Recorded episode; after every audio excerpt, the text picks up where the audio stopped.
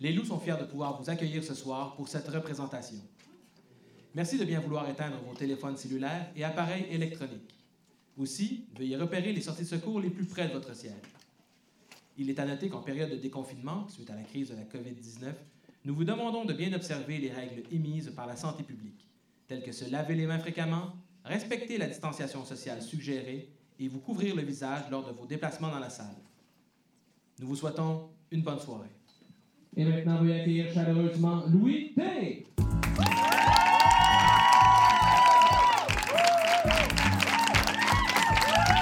Oh! Bonsoir, bonsoir, bonsoir, salle fait une place, vous allez bien?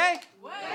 Oh, on a une salle comble ce soir, on est à exactement la limite légale. Il y a même une personne de trop, fait que là, je vais la pointer, puis il faut qu'elle parte. Ah, c'est le dernier euh, épisode de la saison cet été, c'est le dernier épisode. Merci d'être là. Euh, la semaine prochaine, je tombe en vacances, moi, officiellement, et je ne sais pas encore ce que je vais faire, mais j'ai en tête certains projets. Là. Aller cochonner une plage en Gaspésie, probablement. Ça a l'air qu'ils ont un gros problème de ça. Hein? Ils se sont plaints d'être envahis de Montréalais. Hein? Et ça, ça a l'air d'être un gros problème quand tu es envahi de Montréalais. C'est comme être envahi de punaises de lit. Et, euh, et souvent, les deux arrivent en même temps. Fait que ça vient avec. Gros problème de Montréalais. Mais là, Montréalais, ils l'ont large. Là, hein. Quand ils ont dit les Montréalais, là, ça part de Gatineau jusqu'à Sherbrooke. là, Moi, je me dis, là, tu peux pas. faut que tu choisisses tes préjugés par rapport aux Montréalais. Là. Tu peux pas passer des années à dire que les Montréalais, c'était des écolos bobos, genre qui sont en vélo puis qui conduisent des Tesla, puis là, ramasser des canettes vides de Budweiser puis dire que c'est leur faute aussi. Là. Choisis tes préjugés, tu sais. En plus, c'est très différent. Les Montréalais sont pas tous pareils. là. Il semblerait, semblerait qu'il y a deux, euh, 3% de différence dans l'ADN entre un singe et un humain. Je ne sais pas si vous avez déjà entendu ça. C'est 12% entre un homme du plateau puis Saint-Jérôme. Mais là, je ne dis pas lequel des deux est le plus proche du singe, par exemple. Bon, les gens se sont plaints. Les gens se sont plaints. Ils disent pourquoi les gens, les, les gens, les touristes respectent pas l'environnement, ils viennent pas profiter du paysage? Fait comme... c'est pas ça que ça fait un touriste. Ça, c'est le même genre de personne qui pense que les gens vont à Cancun pour en apprendre plus sur l'histoire des Mayas. Non, ça, c'est pas des touristes. Les touristes, c'est pas pareil. C'est pas la même affaire, un touriste. Parce qu'il y a une différence entre les gens qui voyagent puis les gens qui sont en vacances. C'est deux notions totalement différentes? En voyage, tu vas quelque part. En vacances, tu crisses ton camp de quelque part. Et c'est ça qui se passe en ce moment. Les gens vont pas en Gaspésie, ils crissent leur camp de quelque part. Puis quand tu fuis quelque part, ben, tu regardes pas où tu marches, puis tu vas vite, puis tu laisses traîner des affaires. tu sais. Ça se peut. En fait, j'ai pensé à la solution, comment régler ça. Moi, je pense que ça devrait être la solution pour partout dans le monde. On devrait, pes- euh, on devrait peser les touristes quand ils arrivent quelque part avec leur bagage, puis les peser quand ils repartent. Il faut que ça soit égal. Égal. Fait que là, tu repars d'une région, puis là, ils font comme Oh, il te manque 7 livres. Fait que là, tu vas aller à la boutique de souvenirs. Puis là, c'est pas des souvenirs comme des t-shirts, des casquettes. Non, non, non, c'est de la scrap dont les gens veulent se débarrasser dans la région. Fait que t'es pogné prendre genre 7 livres de merde. OK, Colin, tu repars avec. Ce serait une solution soutenable. Oh, c'est mon téléphone qui sonne. Hein? J'ai un appel d'Haïti. Ça marche, ce show-là? Ah, c'est drôle, ça. Mais c'est drôle. C'est-tu appelé Haïti? C'est peut-être son prénom. Je quand, euh, quand t'appelles d'un pays, ça dit pas le pays, genre, encore un appel du Canada. fait que c'est moi qui n'ai pas fermé ma sonnerie. C'est très drôle. Anyway. Je me disais quand même, imaginez euh, comment ont réagi euh, les Mexicains à l'île d'Orléans en, train de, en train de cueillir des fraises quand ils apprenaient qu'on est en train de cochonner les plages de la Gaspésie. C'est sûr qu'ils se sont dit quelque chose comme Hum, J'espère qu'ils auront au moins laissé de la pâte à dents. Parce que ça, c'est un cliché, mais c'est vrai, hein, les Québécois dans le Sud, ça type avec de la pâte à dents.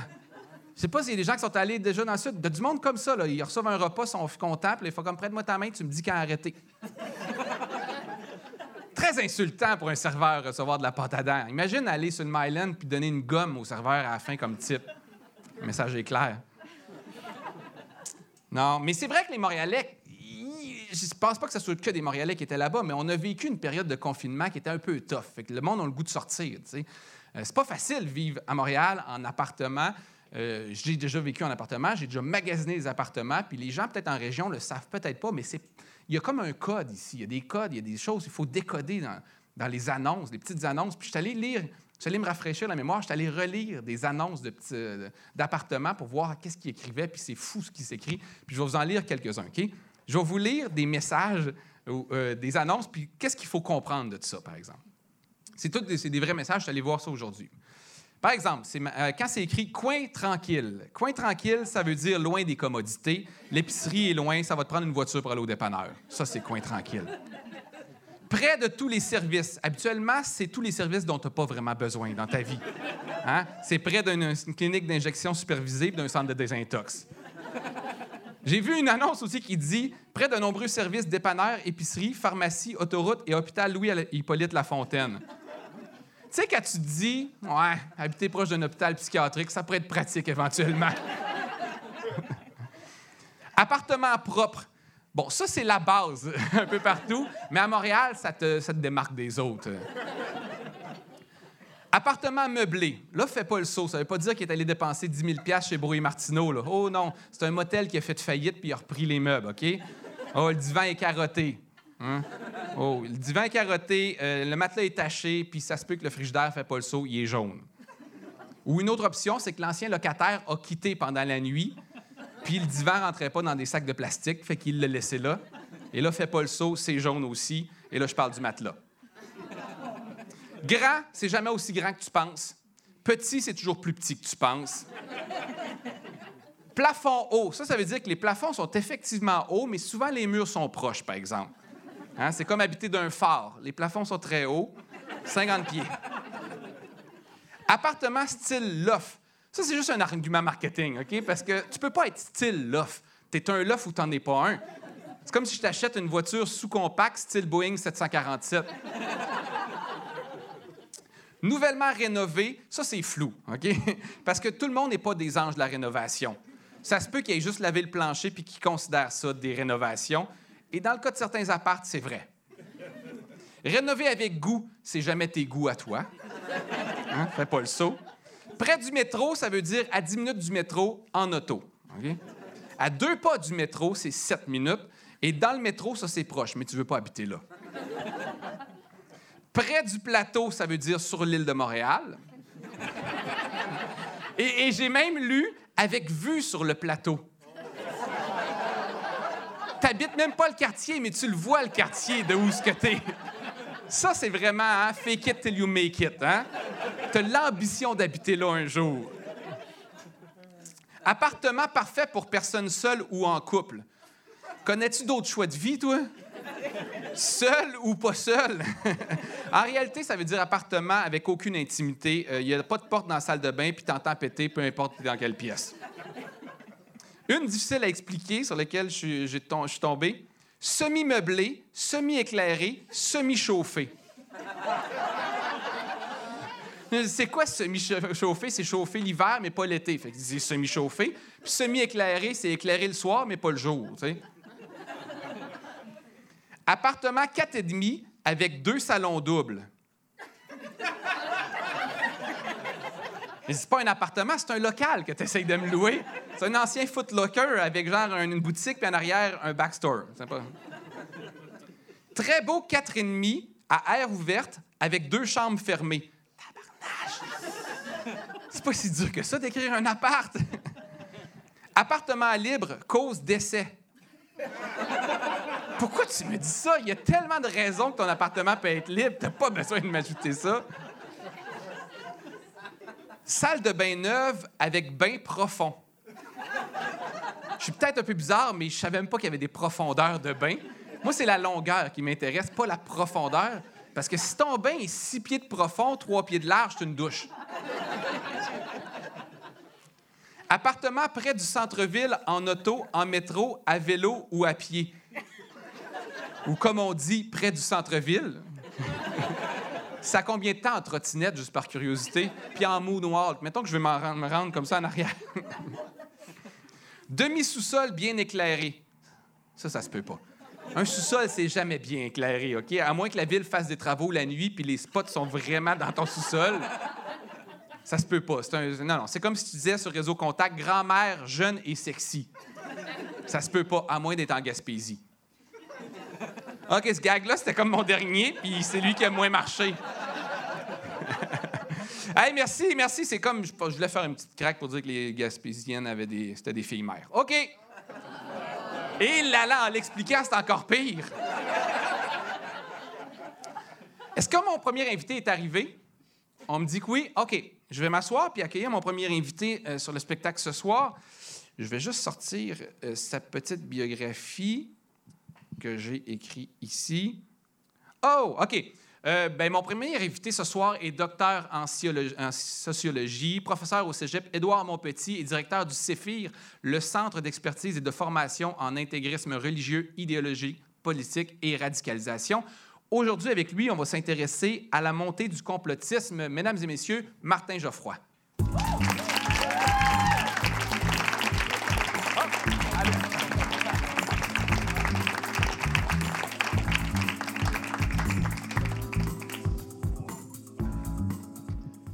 Bonsoir. Pour expliquer le contexte aux gens, c'est votre première sortie depuis mars.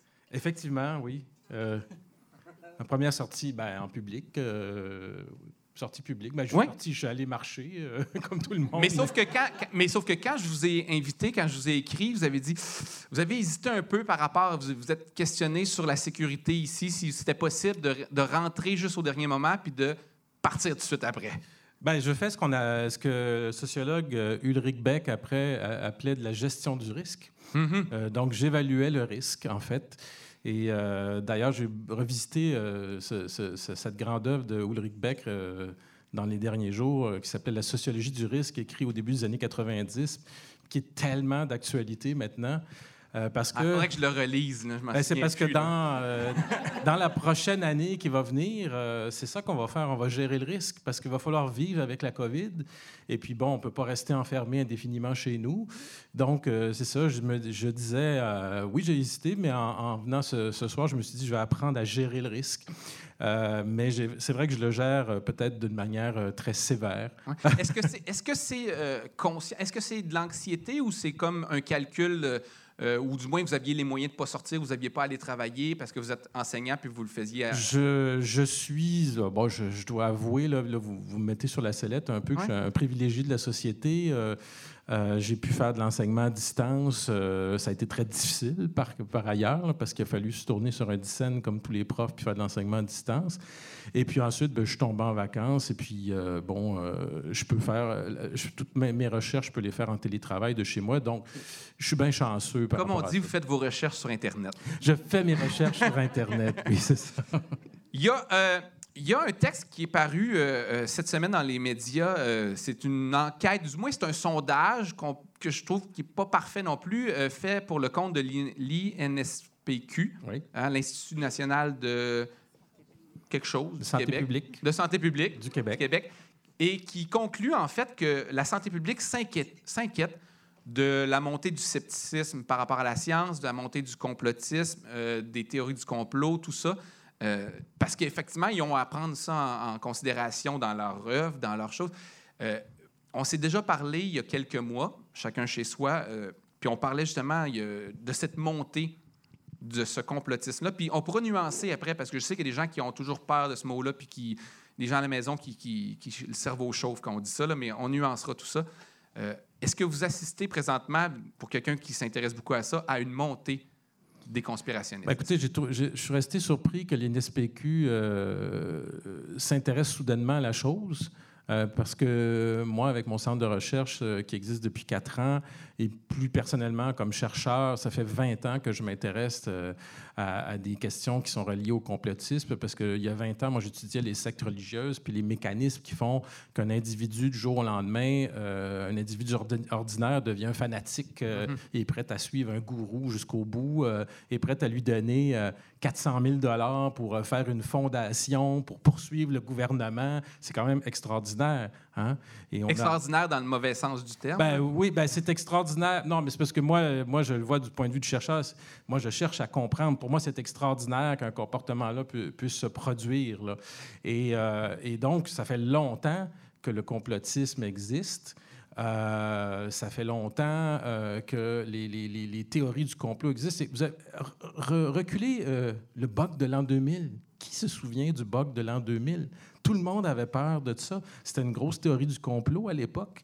Euh, et, euh, Et là, je sens des gens qui doivent se dire, ouais, mais il n'y en a pas eu de bug. Là, ben, il n'y en a pas eu de bug. Parce qu'on s'y est préparé. Ou j'avais écouté un podcast qui était fascinant là-dessus, puis c'est pas tout à fait clair pour tout le monde encore si on l'a évité parce qu'on s'y est préparé ou si on nous avait un peu exagéré cette crainte? Ben, on nous avait beaucoup exagéré cette crainte-là, mais on s'y était préparé aussi. Mais ce que je veux dire, c'est qu'autour de ce bug de l'an 2000-là, il y, avait euh, toute un- une peur qu'on appelle une peur millénariste. Vous savez, toute la peur à tous les mille ans. Euh, à l'an 1000 de l'humanité, il y avait eu des grosses, grosses, grosses manifestations. Il y avait eu les gens avaient peur de l'an 1000. Euh, Alors, des superstitions, il y en a toujours eu. Euh, du complotisme, il y en a toujours eu. Bon, vous disiez tantôt, les gens, euh, ils n'aiment pas entendre le mot complotiste. Ben, la problématique, c'est qu'en ce moment, tout le monde s'approprie euh, la notion de complotisme et la plupart des gens, euh, en fait, c'est rendu un anathème pour traiter quelqu'un d'imbécile, c'est de dire qu'il est complotiste. Les gens ne savent pas vraiment ce que ça veut dire, Dans- parce que, que, ça dans, le, dans le sondage de l'INSPQ, il y avait une question, entre autres, qui demandait Croyez-vous que le gouvernement euh, cache des informations importantes sur la COVID-19 Puis j'étais comme Ben, euh, c'est quand même. Moi, j'ai tendance à penser qu'ils nous ont un peu menti sur les masques au début. oui, Fait que, je trouvais que c'était un peu large comme Ben, c'est une question. Oui, euh, mais c'est oui, c'est une question tendancieuse, mais c'est pour ça que je vous disais qu'au départ, j'étais très surpris que l'INSPQ. faut qu'ils changent de nom, eux autres. Ah, ben le Sophir, c'est la même chose. J'étais très surpris que l'INSPQ s'intéresse à ça parce qu'il ne s'était jamais intéressé à ça avant. Nous, ça fait des années qu'on on, on- on mesure ça, la montée justement euh, de ce qu'on appelle euh, une, une- une polarisation sociale, euh, ce qu'on appelle une binarisation de la pensée, euh, polarisation sociale, polarisation politique. Moi, j'appelle ça euh, un mode de communication binaire émotionnel. Quand vous allez sur les réseaux sociaux, binaire, soit que tu es de mon bord, soit que tu n'es pas de mon bord, puis si tu n'es pas de mon bord, va chier, tu es un con. Donc, on, on est dans l'émotionnel. Donc, quand euh, tout de suite on aborde quelqu'un sur les réseaux sociaux, c'est très souvent comme ça. Moi, Euh, moi, j'envoie chier le monde avant même savoir s'ils sont de mon bar. Je dis Allô, pas chier. mais, mais, mais justement, on peut, dès, les- le, dès le premier ou le deuxième tweet, on sait déjà dans quelle tangente ça va s'en aller, puis que si on continue la conversation, finalement, ça va être à l'infini. Est-ce que, est-ce que euh, le fait que les médias s'y intéressent plus qu'avant, j'ai l'impression, est-ce que le fait que le, le complotisme ou ce phénomène-là est en train de percer la bulle médiatique puis ça, ça rend aux oreilles d'un peu tout le monde, c'est nécessairement parce que ça augmente ou c'est juste parce que les médias s'y intéressent en ce moment? Est-ce Ben- qu'on exagère un peu le phénomène? Non, on n'exagère pas le phénomène. Il était déjà très important avant et il est amplifié par la COVID-19 pour plusieurs raisons. Le phénomène, euh, bon, ça a été documenté dans un excellent euh, livre de Gérald Bronner, sociologue français, euh, La démocratie des crédules, qui disait que... Là, je fais un hum, mais ça, c'est vrai, là. Je l'ai lu. Celui-là, il l'a lu. Oui, on, est, euh, je- on partage. C'est moi une qui l'ai initié à. Gérald Bronner, Ouais. euh, euh, qui, qui est un collègue à moi, un ami de longue date. Mais, mais dans son livre, il disait que euh, le paradoxe de l'Internet, c'est qu'on n'a jamais eu autant accès à d'informations de notre vie, mais qui sont pour la plupart fausses. Parce qu'à peu près 95% des informations qu'il y a sur Internet, c'est des informations qui sont euh, fausses. La plupart Fausse ou, ou, ou genre, il manque de nuances. Ou il manque de nuances, exactement, ou ouais. euh, c'est des informations de militants, tout ça. Puis est-ce qu'on est en mesure de gérer ça? Parce que c'est ça qu'on se Ben, demande. la problématique actuelle, c'est que euh, déjà, on avait ce problème-là auparavant, avant la COVID, mais avec la COVID, c'est amplifié parce que les gens passent encore plus de temps devant leur ordinateur, sont en confinement. Et euh, les gens qu'on. En fait, la problématique, c'est que les gens qui sont sur Internet, la plupart, c'est des militants. Donc, ce pas des scientifiques, parce que les scientifiques, justement, sont, sont, euh, sont en train de travailler dans leur laboratoire à essayer de trouver un vaccin pour la COVID-19. Ils n'ont pas le temps d'aller s'astiner avec un kidam sur Twitter. Euh, comme toi puis moi, on peut le faire. Je passe et- beaucoup et- trop de temps à faire ça. Moi, ça il me manque un laboratoire. pour- mais même, mais même moi, tu, tu vois, j'ai- en guillemets un centre de recherche et j'ai d'autres choses à faire d'aller m'astiner sur toi. Je me suis fait prendre à plusieurs reprises, puis je m'en suis voulu. Et après ça, j'ai commencé à, à reculer un peu, justement. Et euh, surtout quand j'ai lu, tu sais, j'ai appris des choses et j'ai appris que, justement, on veut des fois dire Ah, hey, au début, je me disais, parce que je suis un prof, je vais aller éduquer le monde sur les réseaux sociaux. Faites pas cette erreur-là. Le- les réseaux sociaux sont euh, des lieux. C'est pas un de- bon terrain pour ça. c'est pas un bon terrain pour ça. Tu peux pas élaborer de toute façon. Tu peux pas expliquer. Les gens sont là pour euh, convaincre. Euh, ils convainquent personne, parce que, sauf ceux qui sont avec eux.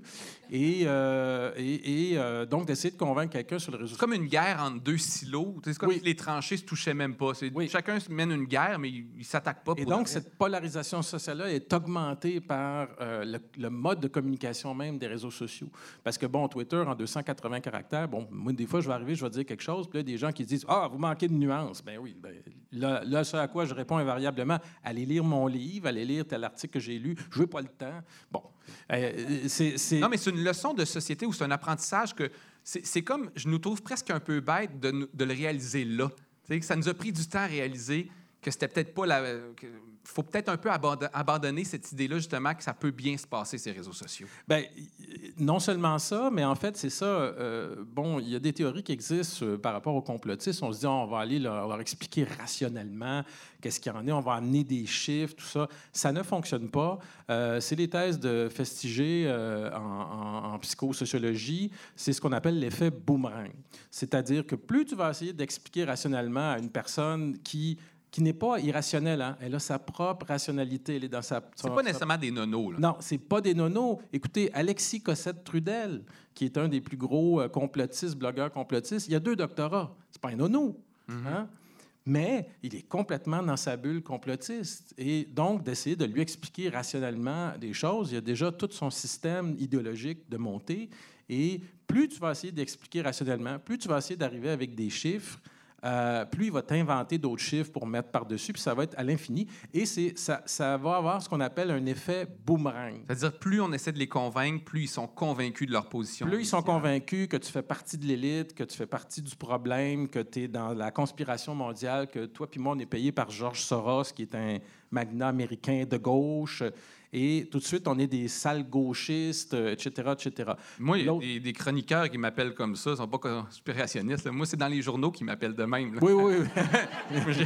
Mais ben, il faut dire que euh, l'autre aspect qu'il faut dire, c'est que le complotisme, il y en a à gauche, il y en a à droite. OK? Il y a des complotistes de gauche, de droite, mais généralement, ça vient beaucoup plus de l'extrême droite, le complotisme.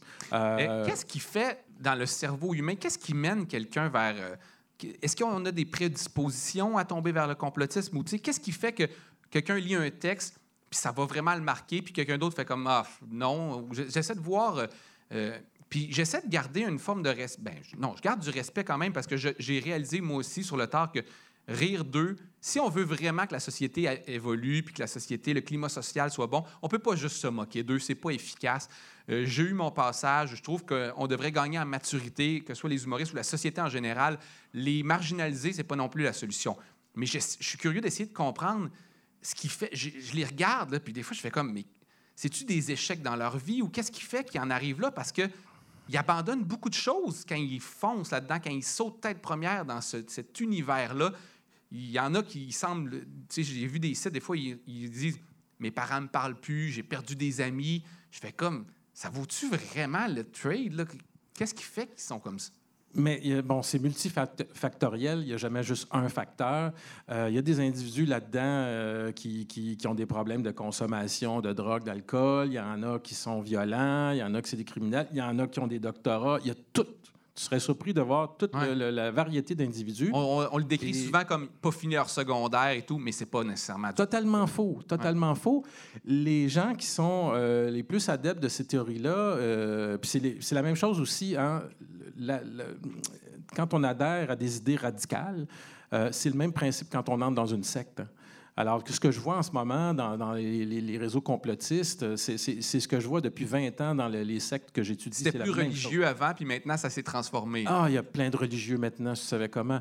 Le, le- le- Il y en a encore? Ah, il y en a plein. Le- bon, la fameuse, euh, la fondation euh, pour la défense du peuple, je me souviens plus du nom exact, de Stéphane Blais. Ouais. Euh, qui est un comptable à la tête de ça, qui veut, Mm.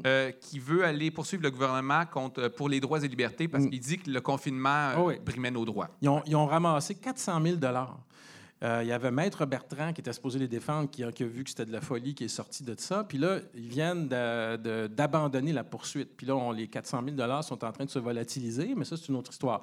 Mais quand j'ai revu le logo de la première fois de cette fondation-là, je suis tombé en bas de ma chaise parce que moi, étudié un groupe de Rougemont ici en Montérégie depuis des 20 ans. J'ai écrit plusieurs textes là-dessus. C'est les Bérets Blancs. Je ne sais pas si vous connaissez ça. C'est un groupe d'intégristes catholiques. Ça Je connaissais les pommes de ça fait très longtemps. les- ça fait très longtemps. Ça, c'est une, une genre de secte. c'est une secte intégriste catholique, c'est la, la secte la plus ancienne au Québec. Elle existe depuis 1940. Euh, c'est eux euh, qui, ont amené le parti politique pendant un certain temps du Crédit social. Vous vous souvenez de Réal Cahouette, tout ça? C'était les bérets blancs qui étaient derrière ça. Ils existent encore aujourd'hui. Ils sont rendus pas mal vieux. Puis eux, ils ont repris leur Mais symbole. le logo, le logo de la fondation, c'était Saint-Michel Archange qui terrasse le démon. C'est le même logo que les bérets blancs. Fait qu'ils ont toujours une. euh, les- chez les conspirationnistes, il y a une mythologie du bon versus le mal. Il y a une mythologie du bon versus le mal, puis cette mythologie-là, elle a une base religieuse chrétienne. Alors, ces gens-là qui sont supposés pas être religieux de la Fondation, euh, ils ont un symbole de l'intégrisme catholique qu'on retrouve partout au Québec, en France, partout dans le monde. C'est un symbole de l'extrême droite euh, euh, intégriste catholique. Puis c'est les premiers à voir des symboles dans les autres choses ou dans les logos de compagnie. Puis tu sais, eux aussi voient des symboles partout. C'est ça, ils voient des symboles partout. Mais euh, le- le- le- Stéphane Blais n'arrêtait pas d'invoquer une mission divine. Il se voit vraiment comme un envoyé de Dieu. Il faut, faut vraiment décrypter ce qu'il fait. là. Mais on dirait que je ferais une distinction entre ces espèces de leaders-là qui sont peut-être un petit peu narcissiques ou ils ont peut-être un. ils sont peut-être mégalomanes, puis les gens qui les suivent. Il y a des gens aussi d'une certaine forme de naïveté qui sont pas des mauvaises personnes non plus. Qui euh, comment on fait, euh, j'allais dire brièvement en deux minutes, mais comment on sort quelqu'un de ça ou comment on aborde ou comment on leur parle pour Ben- éviter, mettons, l'effet backfire ou ces choses-là? L'e- L'effet boomerang, en fait, qui renforce leur, leur conviction, euh, justement, ça se fait pas en deux minutes. Euh, ça se fait euh, en instaurant ce qui n'existe pas encore, puis ce pour lequel nous, on milite, des programmes euh, de désensibilisation et d'accompagnement pédagogique pour sortir les gens des idées radicales. Parce que ces gens-là, leur problématique, c'est pas nécessairement qu'ils ont des idées, c'est qu'ils sont dans des idées qui sont radicales. Et une idée radicale, ça peut être positif aussi. Tu sais, euh, au début du siècle, le féminisme, euh, c'était une idée radicale, mais c'était positif. Mais quand une idée radicale détruit ta vie, euh, je pense qu'à un moment donné, il faut que tu aies un accompagnement pédagogique. Mais la confrontation, en fait, si tu leur donnes ça, la confrontation, c'est ça qu'ils veulent. Parce qu'ils cherchent, surtout pour des, des gens qui sont euh, connus comme toi, et si quelqu'un de connu les envoie chier, mais ça confirme tout ce qu'ils pensent des gens connus. Tu comprends? Ça Parce devient un fait d'armes pour ça eux. devient Ils comme un fait ça. d'armes, c'est ça. Et la, la- la- je- bon, euh, André Pitt qui a, qui a un, un- Je sais pas si tout le monde sont tout au courant des noms qu'on name drop. Moi, je suis au courant. Fait que moi, ça Ben, me ben. André Pitt, c'est un des blogueurs euh, de- d'extrême droite euh, les plus euh, actifs au Québec. C'est lui qui rassemble souvent tout ce beau monde-là. Ben lui, à chaque fois qu'un média parle de lui pour dire qu'il a d'extrême droite, il fait quatre émissions avec ça, puis il est super content. Mhm. OK? Il serait pas content si on l'ignorait. Ils peuvent surfer un peu sur le fait d'être victime ou d'être ciblé, puis il y a de quoi d'intéressant. Euh, Oui. je, me, je, me disais, euh, euh, est-ce que, parce que je- dans ce que j'entends dans le discours, mais quand je les regarde aussi, il semble avoir une détresse. euh, il y a des gens là-dedans qui ont vécu des choses difficiles. Il semble avoir un bris, tu sais, il semble avoir un bris dans le, contrat, dans le contrat social que je me demande, est-ce qu'il y a une responsabilité aussi des gouvernements, de l'État, des institutions, de la science, de c'est sûr que si on, laisse de la pauvreté, on laisse des, ménages brisés, toutes ces affaires-là, ça devient un terreau fertile pour des idées radicales. Fait qu'est-ce que il y a aussi d'autres facettes du politique qui doivent agir pour éviter ça? Euh, oui, bien sûr. Euh, comme je vous dis, c'est ça, c'est pas en riant de ces gens-là, puis en- Mais on peut rire dans le sens de... ça, ça, j'ai- Yes! non, mais, mais j'y ai pensé, non, mais Louis, Louis, j'y ai pensé en m'en venant aujourd'hui parce que je savais que tu me poserais cette question-là, puis j'ai dit, est-ce qu'on a le droit de rire d'eux, finalement? Tu n'as pas le droit de rire d'eux en face d'eux ou sur Twitter, les- les- de- mais tu peux faire un show d'humour puis rire d'eux, parce que ça, on a besoin, tu vois, euh, sans les confronter directement. Euh, moi, personnellement, je les étudie, puis des fois, je suis très déprimé, puis j'ai le goût d'une coupe de jokes. Fait que je pour ça que je t'écoute d'ailleurs. Quand tu fais des jokes, je, je ris, puis j'ai du fun. Puis, en fait, mais il faut pas que tes blagues s'adressent à eux en espérant que ça va les changer parce qu'ils vont réaliser qu'ils sont absurdes. Ça, ça marche Ça pas. fait longtemps que je sais qu'une blague Non. changera pas le monde. Non, mais il y a beaucoup de gens qui pensent qu'en riant d'eux, en les ridiculisant, ils, vont réaliser Ah, que ouais. non, c'est le contraire. Ils vont être deux fois plus euh, fâchés. Parce Puis on- que mais on peut les accompagner, on peut, mettons, un peu tendre la main ou, ou disons, là, parce que naturellement, à table, mettons à Noël, si j'avais un de mes frères qui commençait à dire des affaires qui n'ont pas de bon sens, ça va me fâcher, j'aurais tendance à plus y parler, mais c'est pas nécessairement la bonne façon de faire. Il faut pratiquement vais- tolérer une forme de, de- de radicalisation, puis les parce qu'il faut les garder à nos côtés Oui, si on veut les amener. Exactement, mais aussi, euh, il faut euh, avoir des attentes qui sont basses. OK? Ça, c'est la première chose. Mais je vais À te date, donner- là, je fonctionne, je fais tout ce mais qu'il je vais faut, te j'ai vraiment donner- des attentes Mais je vais te donner un exemple très, très concret de ça. En 2018, au cégep Édouard-Montpetit, euh, le SOFIR a organisé un colloque sur l'extrême droite. Et j'avais une conférence dans le cadre de ce colloque-là. Vous pouvez aller la voir sur Internet, euh, même euh, sur notre site. Euh, j'avais une conférence sur la meute. Ouais. Le groupe La Meute, qui Le- avait des dizaines de milliers d'abonnés. Là, il Ben, quelques- euh, il y avait, ouais, mais oui, à, cette époque-là, oui. Mais là, il y a 30 le, le- le matin que je fais ma conférence, il y a 30 membres de la meute qui se pointent dans la salle, plusieurs membres des Soldiers of Odin, qui sont des- un groupe euh, d'extrême droite néo-nazi, et commencent pendant ma conférence à m'intimider et à me chahuter. OK? Et euh, c'était rock'n'roll comme journée, je peux vous le dire. À la fin de la journée, j'étais très fatigué. Beaucoup de gens, sur le coup, étaient très fâchés contre nous, nous ont dit, parce que la police nous avait avertis avant, on le savait, on le savait qu'ils s'en venaient. J'avais une dizaine de policiers en civil dans la salle, prêts à, à vous défendre. à nous défendre. Et les gens nous ont dit pourquoi vous les- leur avez laissé permis d'entrer dans un premier temps, puis pourquoi vous les avez tolérés toute la journée comme ça? Pourquoi vous les avez pas mis dehors? Puis moi, je me souviens à l'époque, j'avais répondu aux gens, mais c'est parce que c'est exactement ça qu'ils voulaient, qu'on les mette dehors, parce qu'ils sont habitués, quand ils arrivent dans des places comme ça, de se faire mettre dehors, de ne pas se faire écouter, parce qu'évidemment, ils envoient chier tout le monde, puis ils ont leur style. euh. Puis nous, ce qu'on a fait, c'est qu'on a passé, on a fait nos conférences. Vous pouvez aller le voir, là. La conférence, elle est sur le site encore, avec le chahutage, tout. on a tout gardé. qu'il faut une forme de tolérance. Il faut Mais- être tolérant. Mais ce qui est arrivé, ils sont restés toute la journée à écouter des conférences. Pour plusieurs, c'était la première fois de leur vie qu'ils écoutaient des conférences dans un cégep. Là. Euh, je vous dis, puis il y en a même qui prenaient des notes. On avait invité, un- on avait invité un. un- Je pense que la meute arrive à ta Oui, ça. Ou c'est le gars d'Haïti qui m'a appelé tantôt. Mais bon, on avait, euh, on avait euh, invité euh, un avocat, euh, Louis-Philippe Lampron, qui est un spécialiste de la liberté d'expression, parce que pour eux, c'est très important, la liberté d'expression. Alors, ils ont pris des notes, puis ils ont compris après ça que c'était peut-être pas ce qu'ils pensaient, la liberté d'expression au niveau du droit. On- il y avait des gens des commissions des droits de la personne. C'était la première fois de leur vie, je pense, qu'ils écoutaient des gens de la commission des droits de la personne leur parler. Et donc, on a fait en une journée euh, ce qu'on n'a pas fait en plusieurs journées. Vous avez semé des graines, peut-être. Ben après ça, il y en a quelques-uns. Puis là, je peux pas aller plus loin parce que ça relève de- de- du secret puis de ce qu'on fait maintenant. Il y en a euh, quelques membres qui sont sortis du groupe puis qui nous ont contactés. Puis on a commencé à faire ce qu'on appelle l'accompagnement pédagogique à ce moment-là. Avec des, on, on a eu, euh, on a eu des succès puis on a eu des échecs. C'est-à-dire qu'on a accompagné des gens pendant un certain temps, puis après ça, ben, ils nous ont envoyé chier. Puis il y en a d'autres qui continuent encore aujourd'hui. Euh, puis ça se fait euh, au Centre de prévention de la radicalisation mais dans la violence de Montréal aussi. Eux autres, c'est vraiment des spécialistes de ça. Nous, on, s'est mis à faire ça euh, par hasard parce qu'ils sont venus à, à la conférence. Puis, Bon, euh, donc, moi, je conçois, ce que je comprends, c'est qu'il faut une humilité puis une, une modestie, si on veut, pour de vrai aider ces gens-là. Oui. Il faut vraiment ça. Fait puis je pense que je voudrais terminer un peu en disant là-dessus que la société en général gagnerait d'avoir un peu plus d'humilité et de modestie dans, si on veut vraiment aider les choses. Mais si on va continuer à faire des shows, euh, des jokes en privé contre eux. Mais non, mais on pas peut, les voient. on peut faire des jokes en public, mais il ne faut pas les faire dans leur face pour les Ouais. niaiser. C'est ça que je veux dire. Euh, On peut rire de la situation, mais moquer, se moquer d'un individu directement, le traiter d'imbécile, lui dire qu'il est un moron, comme ça se passe sur les réseaux sociaux, ça, c'est pas constructif. C'est pas constructif, pas juste pour les, les gens qui sont dans, dans le complotisme, c'est pas constructif avec n'importe qui. Euh, Ouais, ouais, ouais. Et, et moi, ce qui fait que j'avais au départ cette humilité-là, c'est que quand tu enseignes à des jeunes de 17 ans, le lundi matin à 8 heures, tu apprends c'est quoi l'humilité.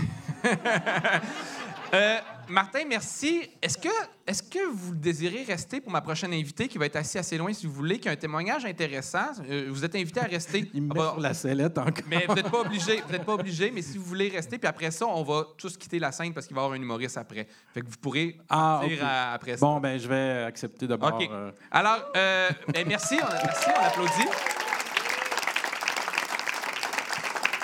Ma deuxième invitée ce soir, elle est âgée de, tr- de 28 ans. Elle a attrapé la COVID-19 il y a plus de trois mois et en ressent encore aujourd'hui les conséquences. Elle a accepté de parler de son expérience dans le Journal de Montréal lundi dernier pour conscientiser les gens et les plus jeunes, entre autres, sur la maladie. Accueillez Lauriane Ménard.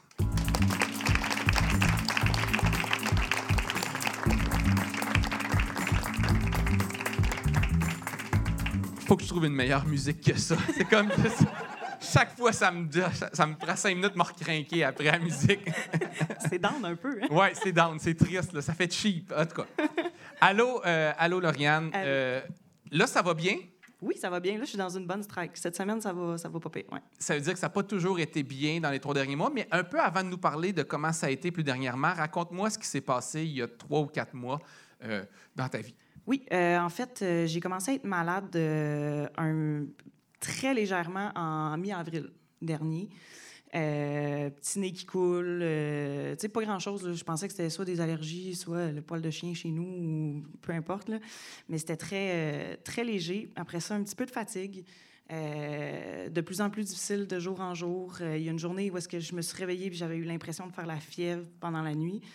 Mais pas assez pour dire, ben oui, c'est le COVID. Pas, du tout, zéro, zéro inquiétant.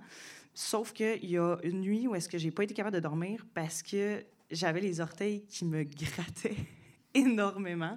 Ouais. J'ai pas été capable de dormir parce que Est-ce que c'était un symptôme qui était à l'époque Ben, euh, connu? à ou- l'époque, c'était pas très connu. Euh, moi, ma belle-sœur est infirmière, fait que j'ai comme euh, su par la bande en lui parlant que euh, effectivement, c'était comme un nouveau symptôme qui était surtout chez les jeunes enfants. Mhm. Puis euh, c'est là qu'elle m'a dit euh, non, là il y a quelque chose qui marche pas, appelle à la ligne euh, Covid. Ouais. Puis là, tu les as appelés, puis là, ils t'ont dit, c'est pas ça. Euh, en fait, là, ils m'ont, euh, ils m'ont transféré à un médecin. J'ai eu un médecin euh, au téléphone. Puis là, à ce moment-là, elle m'a dit Bon, je te déclare positive à la santé Ah ouais? publique. Oui, ils m'ont déclaré positive à la santé publique. Ils m'ont dit Ça se peut que tu aies un appel d'eux autres ou pas. Mais là, je te demande de, de te mettre en, en quarantaine. Puis. Pour si- 14 jours, pour tu dois 14 rester jours, isolé. exactement. Et puis, ils m'ont dit si ça va pas mieux, puis ça empire, va à l'urgence. Et est-ce que ça a empiré ou genre ça s'est arrêté aux orteils qui chatouillent? Parce Non, que ça, si c'est juste ça, la COVID-19, Ça va, euh, là. on va être capable de passer à travers. On va tous passer au travers. Euh, non, en fait, c'est. euh, aussitôt, euh, je pense que c'est une ou deux journées après que j'ai eu mon diagnostic, parce que moi, quand je l'ai eu, je trouvais ça bien drôle. là. Mon Dieu, je suis positive, Ouais. c'est pas si pire. là. Mais je l'ai trouvé moins drôle un petit peu après parce que ça a commencé à vraiment mal aller. Là, j'ai commencé à faire de la fièvre non-stop, tout le temps, euh, beaucoup de difficultés à respirer. Et puis, moi, dans mon cas, ce qui a été le pire, c'est euh, niveau digestion. J'étais plus capable du tout de manger, du tout, du tout, du tout. Il n'y a plus rien qui rentrait et ça a duré énormément longtemps. Et euh, là, là, entre, mettons, quand ça s'est aggravé, puis le début de tes symptômes ou genre ce qui pouvait s'apparenter à un rhume, là, le nez qui Ouais. coule, il s'est passé combien de jours? Euh, j'ai commencé, mettons, mi-avril. J'ai été diagnostiquée positive le 1er mai et puis j'ai été obligée de retourner à l'urgence le 4 mai.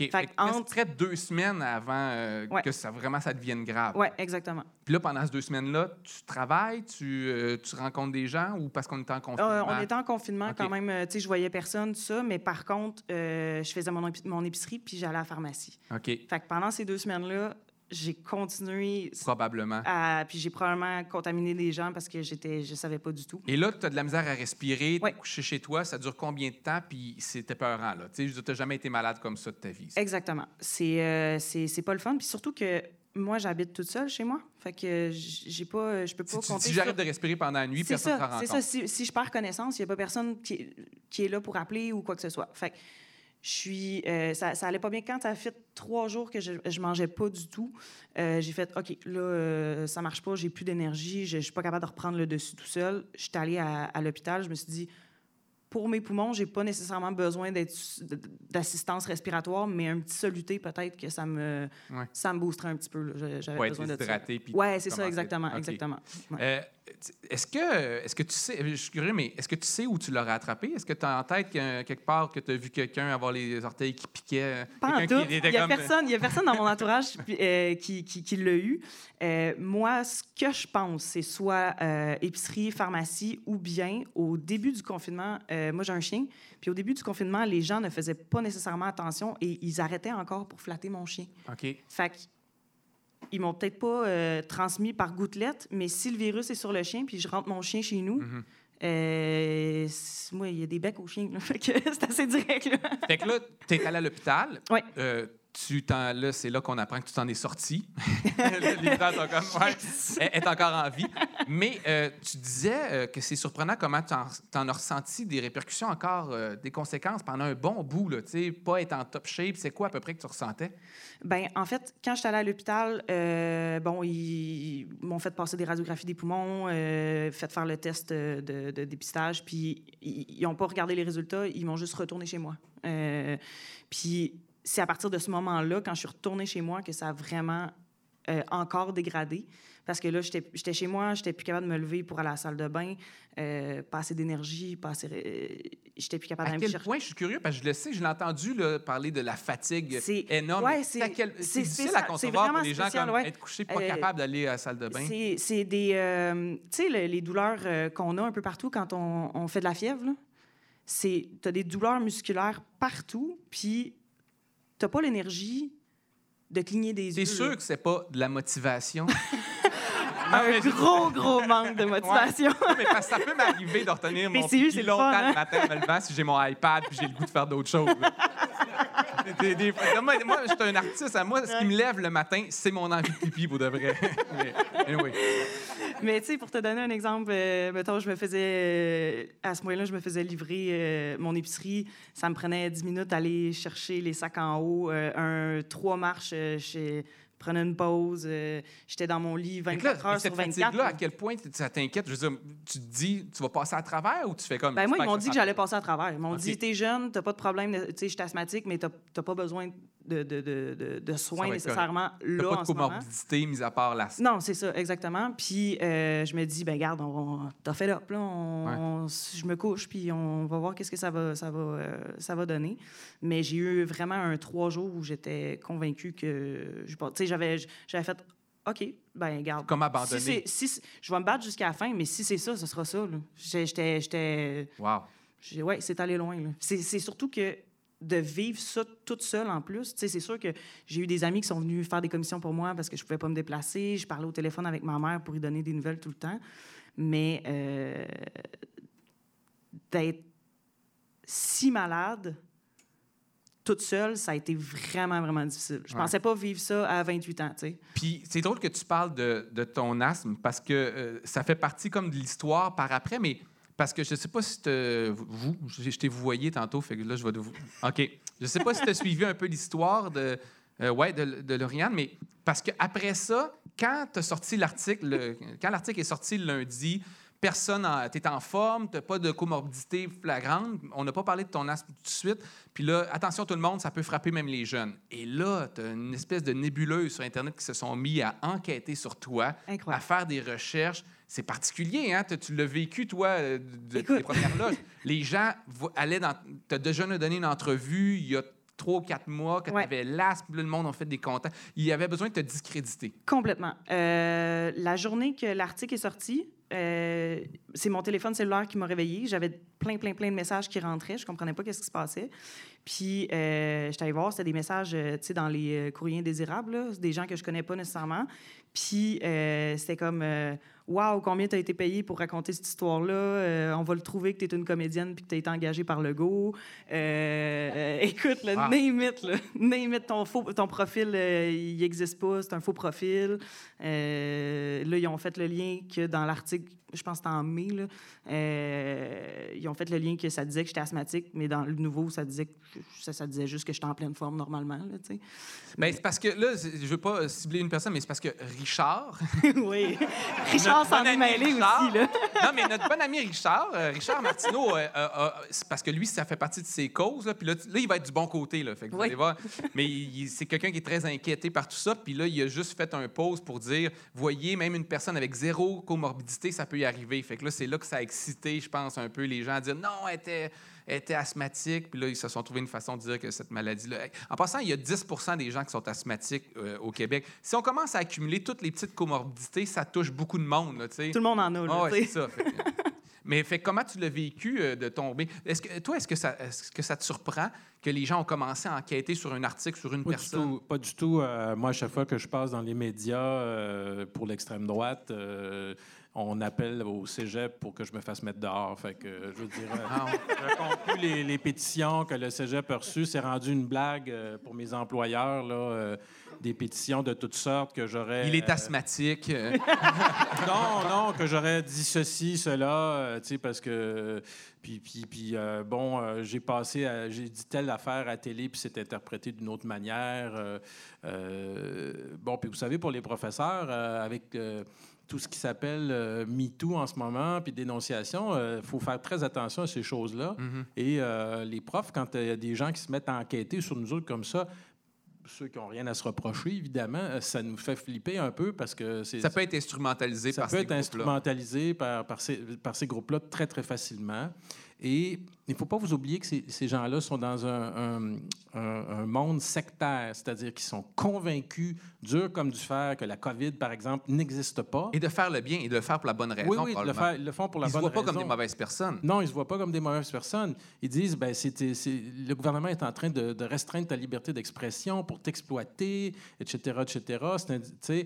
Et donc, moi, je, je te Mais- dis, ça n'existe pas, la COVID. Ouais. Est-ce que c'était peurant? Puis là, je vais poser la question à toi aussi, mais est-ce que c'est. Est-ce que, mettons, comme professeur, d'être ciblé comme ça, est-ce que des fois.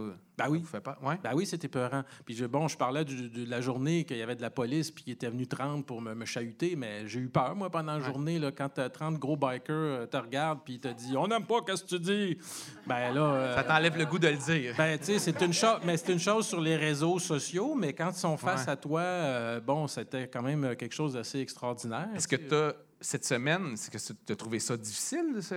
Ben, la première journée, oui. Euh, les commentaires, je les ai pris quand même à la légère. Ça n'a pas été difficile personnellement. J'ai été vraiment, vraiment surprise par l'ampleur de tout ça. Parce qu'il y avait à peu près, il y avait des milliers de commentaires sur le, le- le Facebook du Journal de Montréal, puis ça a été partagé. Puis j'ai été surprise aussi par la, la, la méchanceté gratuite des gens. Là. Puis Ben, tu étais devenu un symbole pour eux, le symbole c'est ce ça. Ouais. m'a vraiment, en tout cas, ça- tout ça, ça m'a vraiment surprise parce que moi, euh, la journaliste, elle m'a contactée parce que j'étais dans un groupe Facebook des gens qui ont eu le COVID, puis tu sais, on, on s'échange des informations euh, pour, sur les gens qui ont, qui ont encore des séquelles. On, s- Ouais, c'est ça. Puis euh, elle, elle m'a demandé est-ce que tu t'accepterais de juste répondre à quelques questions pour. c'est un article pour sensibiliser les jeunes pour qu'ils fassent attention. Puis Et fait, Oh toi, oui, et toi justement, ton point, c'est pas nécessairement de dire si tu. je sais pas, t'as pas nécessairement. C'est pas politique ton Non. témoignage. Je veux dire, hey, moi j'ai 28 ans, je l'ai attrapé, ça a été tough. Puis, tu sais, j'ai- j'ai tiré la mauvaise carte du jeu. J'ai pas été chanceuse. Là. Normalement, ça aurait pas dû être si pire que ça. Mais pour moi, ce qui est important, c'est que les gens le, le sachent que c'est possible. C'est Ouais. une roulette russe. Là. Ça peut très bien se passer, mais ça peut être vachement difficile. Puis il y a des gens qui en meurent de ça. C'est juste, c'est juste ça que mon, mon, mon message que je voulais passer avec l'article, c'est que ça se peut que ça se passe mal. Ben, le message est passé, on aura contribué. Je ne sais pas si les gens vont découvrir des maladies de moi ou aller dans mon passé, mais euh, hey, merci d'être venu. de- de- tu t'es fait remplacer parce que tu travaillais ce soir. Oui, Euh, exactement. tu m'avais dit que tu pouvais pas, puis quand tu as dit à ton boss que ah j'ai eu une offre de venir, puis il- il- ton boss t'a offert de te remplacer, fait que ça a l'air que je t'apprécie. T'es Hey. très apprécié. Ben Oui. merci, merci. Ah, j'ai pas besoin de ça, je le sais comment je t'apprécie. Je suis appréciable, c'est ça que je trouve. Mais euh, euh, merci à tous les deux de vous être déplacés ce soir. Euh, et là, maintenant, ben, ça va être le moment où on, on va un peu aller dans le plus léger. On va accueillir notre prochain invité. En fait, c'est l'humoriste en performance ce soir. Vous allez voir, c'est une belle bibite. On n'aime jamais ça, être présenté comme ça, les humoristes. Mais lui, c'est quand même une belle bibite. Puis il va venir vous expliquer qu'il n'est peut-être pas si bibite que ça. Mesdames et messieurs, accueillez Joe Cormier.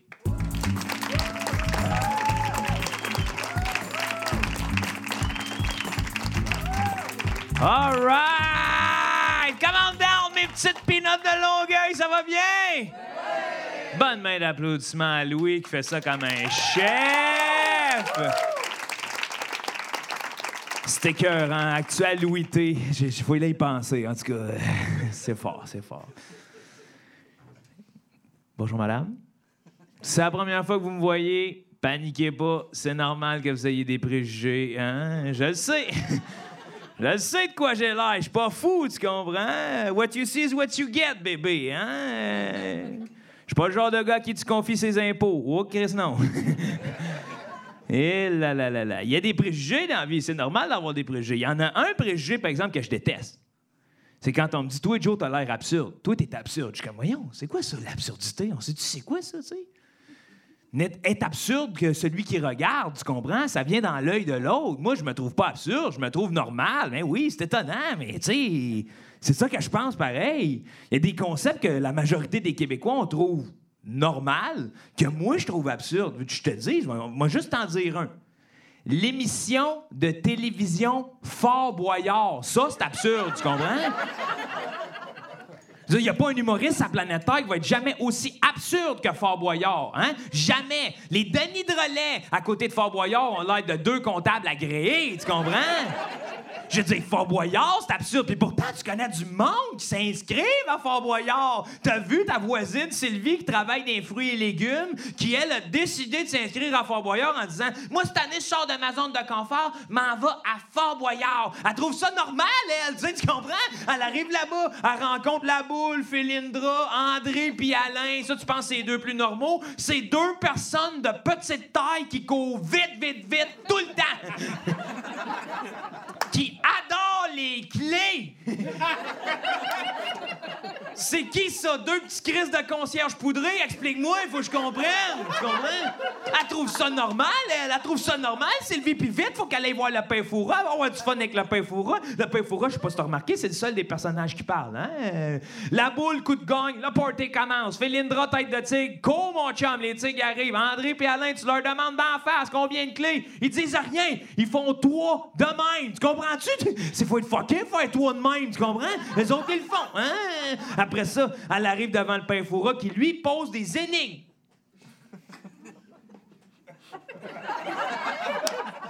Lui-même sait même pas c'est quoi la prochaine phrase qu'il va dire. Il connaît même pas la réponse à son énigme. Tout ce qu'il sait, c'est qu'il attend que l'acide il tape dans le fond du cerveau pour dire la prochaine phrase. Hein? C'est une fois deux coquelicots qui vont à la pêche au nuage. L'un ramène macaron, l'autre un zébulon. Enchaîne, femme ta c'est trop long, hein? J'aurais pas le temps de répondre à ton énigme, tu comprends? C'est pas de mes problèmes si t'as pas de famille. Tim Hortons, José, que ceux de ton âge. Après ça, le vide. c'est ça qu'on veut voir, tu comprends? Pas des énigmes. On veut voir du monde dans une piste d'hébertisme pour craquer mental. C'est ça qui est le fun Fort Boyard. Là, il arrive. Sylvie, faut qu'elle aille trouver des indices. Puis pas n'importe quel prix. On te la swing dans une petite traque de caoutchouc qui dit « Serre le coup ». On dit voit juste la tête se promener dans des bulles de plexiglas. Il y a des vers de terre, des fourmis. Quand on en voit une à la maison, Sylvie, elle capote. Elle sauve 500 pièces de stock pour l'exterminer. Mais là, a du fun! On est à Fort Boyard! Elle se ramasse avec des cafards. Il y a plein de cafards. Elle cherche un indice. Elle trouve pas l'indice. Elle capote, tu comprends? Elle dit Je trouve pas l'indice! Ses partenaires derrière la porte, ils crient L'indice! Devant, Sylvie, devant toi, l'indice, non, l'autre cafard, oui, lui, lui, lui, derrière le cafard, oui, mais l'indice est derrière le cafard, oui, Sylvie, l'indice est derrière le cafard, sauf ma belle, sauf, sauf, sauf, sauf, Sylvie, sauf, sauf, sauf, Sylvie, sauf!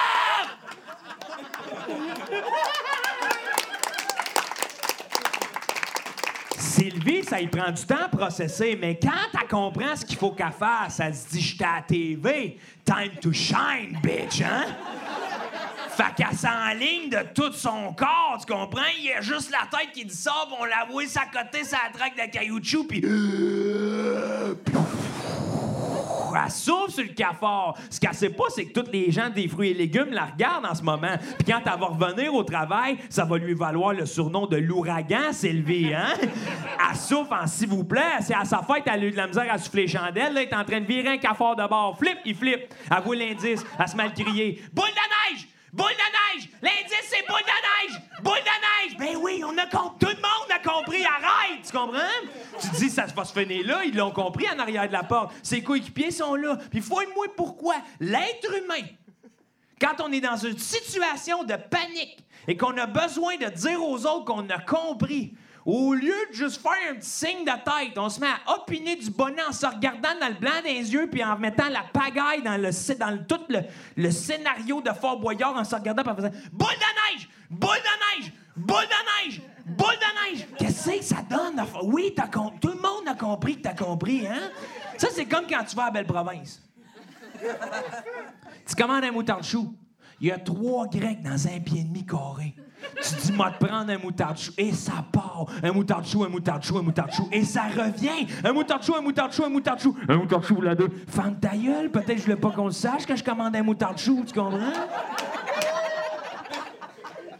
Pourquoi tu fais ça? Je sais pas. En même temps, c'est peut-être ça qu'on appelle un effet boule de neige. oh! Wow! Là, pendant qu'on rit, Sylvie, elle est passée l'autre bord, tu comprends? Elle, elle a catché qu'elle aille l'autre bord. Elle arrive avec des tarentules. Elle a G, les tarentules. Elle fille, je comprendrai donc. Elle a plus le temps de chercher l'indice. Elle capote bien raide, hein? Fait que là, elle est là, puis... De pied derrière la porte, tu vois qu'elle a besoin d'aide. Ils se mettent à capoter un peu. Ils se disent, tabarnache, comment on va faire pour l'aider? Là, ils se mettent, ils regardent, ils sont là, puis elle va manquer de temps. Elle va manquer de temps. Comment ils savent qu'elle va manquer de temps? Un petit sablier avec du liquide bleu à l'intérieur.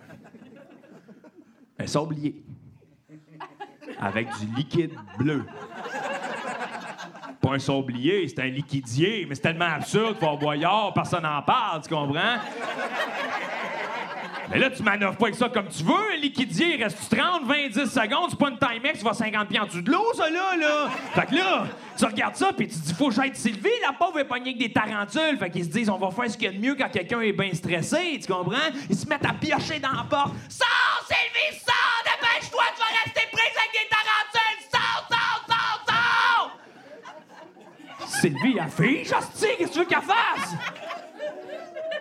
Elle manque de temps. Mais oui, elle n'a pas l'indice, comprends? Au début, elle était mal à l'aise d'avoir sa petite tête dans une traque de caoutchouc. Là, elle est contente parce qu'elle a pu se pisser dans les culottes sans que personne le sache, comprends?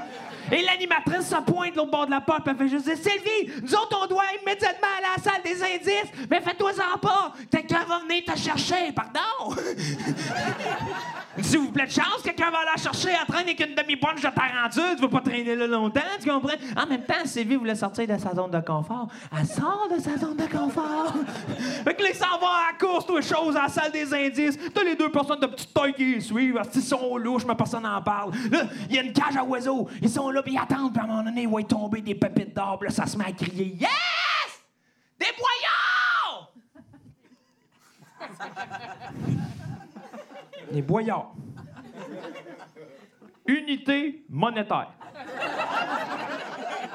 Dont l'univers se contre-torche, tu comprends? As-tu déjà essayé de t'acheter un pain pain lait deux boyards? Hein? T'as-tu déjà vu ton chum de gars faire faillite à cause qu'il avait oublié de déclarer 100 000 boyards? Ben non! Ça sert à rien, mais là, tout le monde panique, tout le monde est pris dans le jeu, tu comprends? Ils veulent ramasser des boyards le plus vite possible, parce que si la petite porte à tu sais ce qui arrive? Félindra lâche les tigres! Puis sais-tu combien de monde sont morts mangés par les tigres à Fort Boyard? Zéro! Tu veux pas être le premier piment à faire la une, Journal de Montréal, un homme s'est fait manger par les tigres à Fort Boyard, là. T'as l'air d'un pouet, tu comprends? Fait que toi, tu te dis, m'en ramasser du boyard? Puis là, souvent, t'as le gros fort de l'équipe qui se dit, moi, là, je shape. Non seulement m'a montré que je suis fort, mais m'a montré que je peux ramasser du boyard. Fait qu'il ramasse Sylvie pour se faire une sacoche puis la paqueter de boyard. Utilise ton chandail, gros macaque, là, hein? Vous allez être deux, ça va mieux aller pour tout le monde, t'auras pas l'air d'un épais, hein? Excuse-moi, toi, quand tu vas aux pommes, ramasses-tu ta blonde, la paquetée de pommes, grand champion? Tu fais pas au fort ce que tu fais pas aux pommes. Tout le monde sait ça, hein? T'imagines, tout le monde rit en ce moment, là? Il y a quelqu'un dans la salle qui rit pas pantoute, qui regarde, qui est comme tabarnak, pourquoi ça rit de même, je vais son voisin, il me fait Excuse-moi, tu sais, quoi, toi, Fort Boyard? C'est lui, à la fin du show, qui va s'en aller. Vous dites, Joe Cormier, il est absurde, lui. Là. non! Ce que je t'ai dit, ça s'est passé à TVA. Puis TVA, c'est vrai. c'est pas comme s'il avait l'habitude de nous bullshiter, tabarnak, hein? Fait que si Fort Boyard est normal, je pense que j'étais un individu normal, tu comprends? Puis si t'as aimé ce que j'ai fait, tu peux me suivre sur Facebook, Joe Cormier. Si t'as détesté ce que j'ai fait, tu peux me suivre en char, Honda Civic en or, bébé. Merci, Longueuil! Merci! Merci, merci! Hey, Joe Cormier! Merci, Louis. Joe Cormier! J'ai- ça d'entrevue, faut-tu que je m'en aille? Non, tu peux t'en aller. OK, bye tout le monde! Joe Cormier! Joe Cormier! Euh, on, est, on dû pour nos invités, notre discussion de fin de soirée, la, discussion principale de la soirée. Euh, Est-ce que. Comment je fais ça? Est-ce que j'appelle Jean-François Lisée tout de suite ou bien j'accueille les gens? Essayons-le, hein? ouais. Essayons d'accueillir Jean-François Lisée au téléphone. On va l'appeler. euh, J'y ai demandé sur Twitter tantôt, j'ai dit, j'ai besoin de ton numéro de téléphone, puis là, je l'ai maintenant. Alors, le 514 euh, de non. si des gens sont insatisfaits de la course au PQ, tu peux la. Ça sonne. Je dis quoi, Monsieur Lisée? GF? Jeff? GF. Oui, allô? Oui, bonjour, Monsieur Lisée, ici le Louis T. Oui. Oui, on dirait que je me prends, me passe aux insolences d'un, d'un- d'un téléphone. On dirait que je fais un. On est en direct en ce moment, vous savez. Je crois. Oui. Alors, Monsieur Lisée, alors on est en direct euh, présentement. Je ne sais pas si vous écoutiez euh, sur euh, Facebook la diffusion pour savoir on était rendu où. On, ben là, il vient de passer Jeff, il vient de passer Joe Cormier qui était absurde.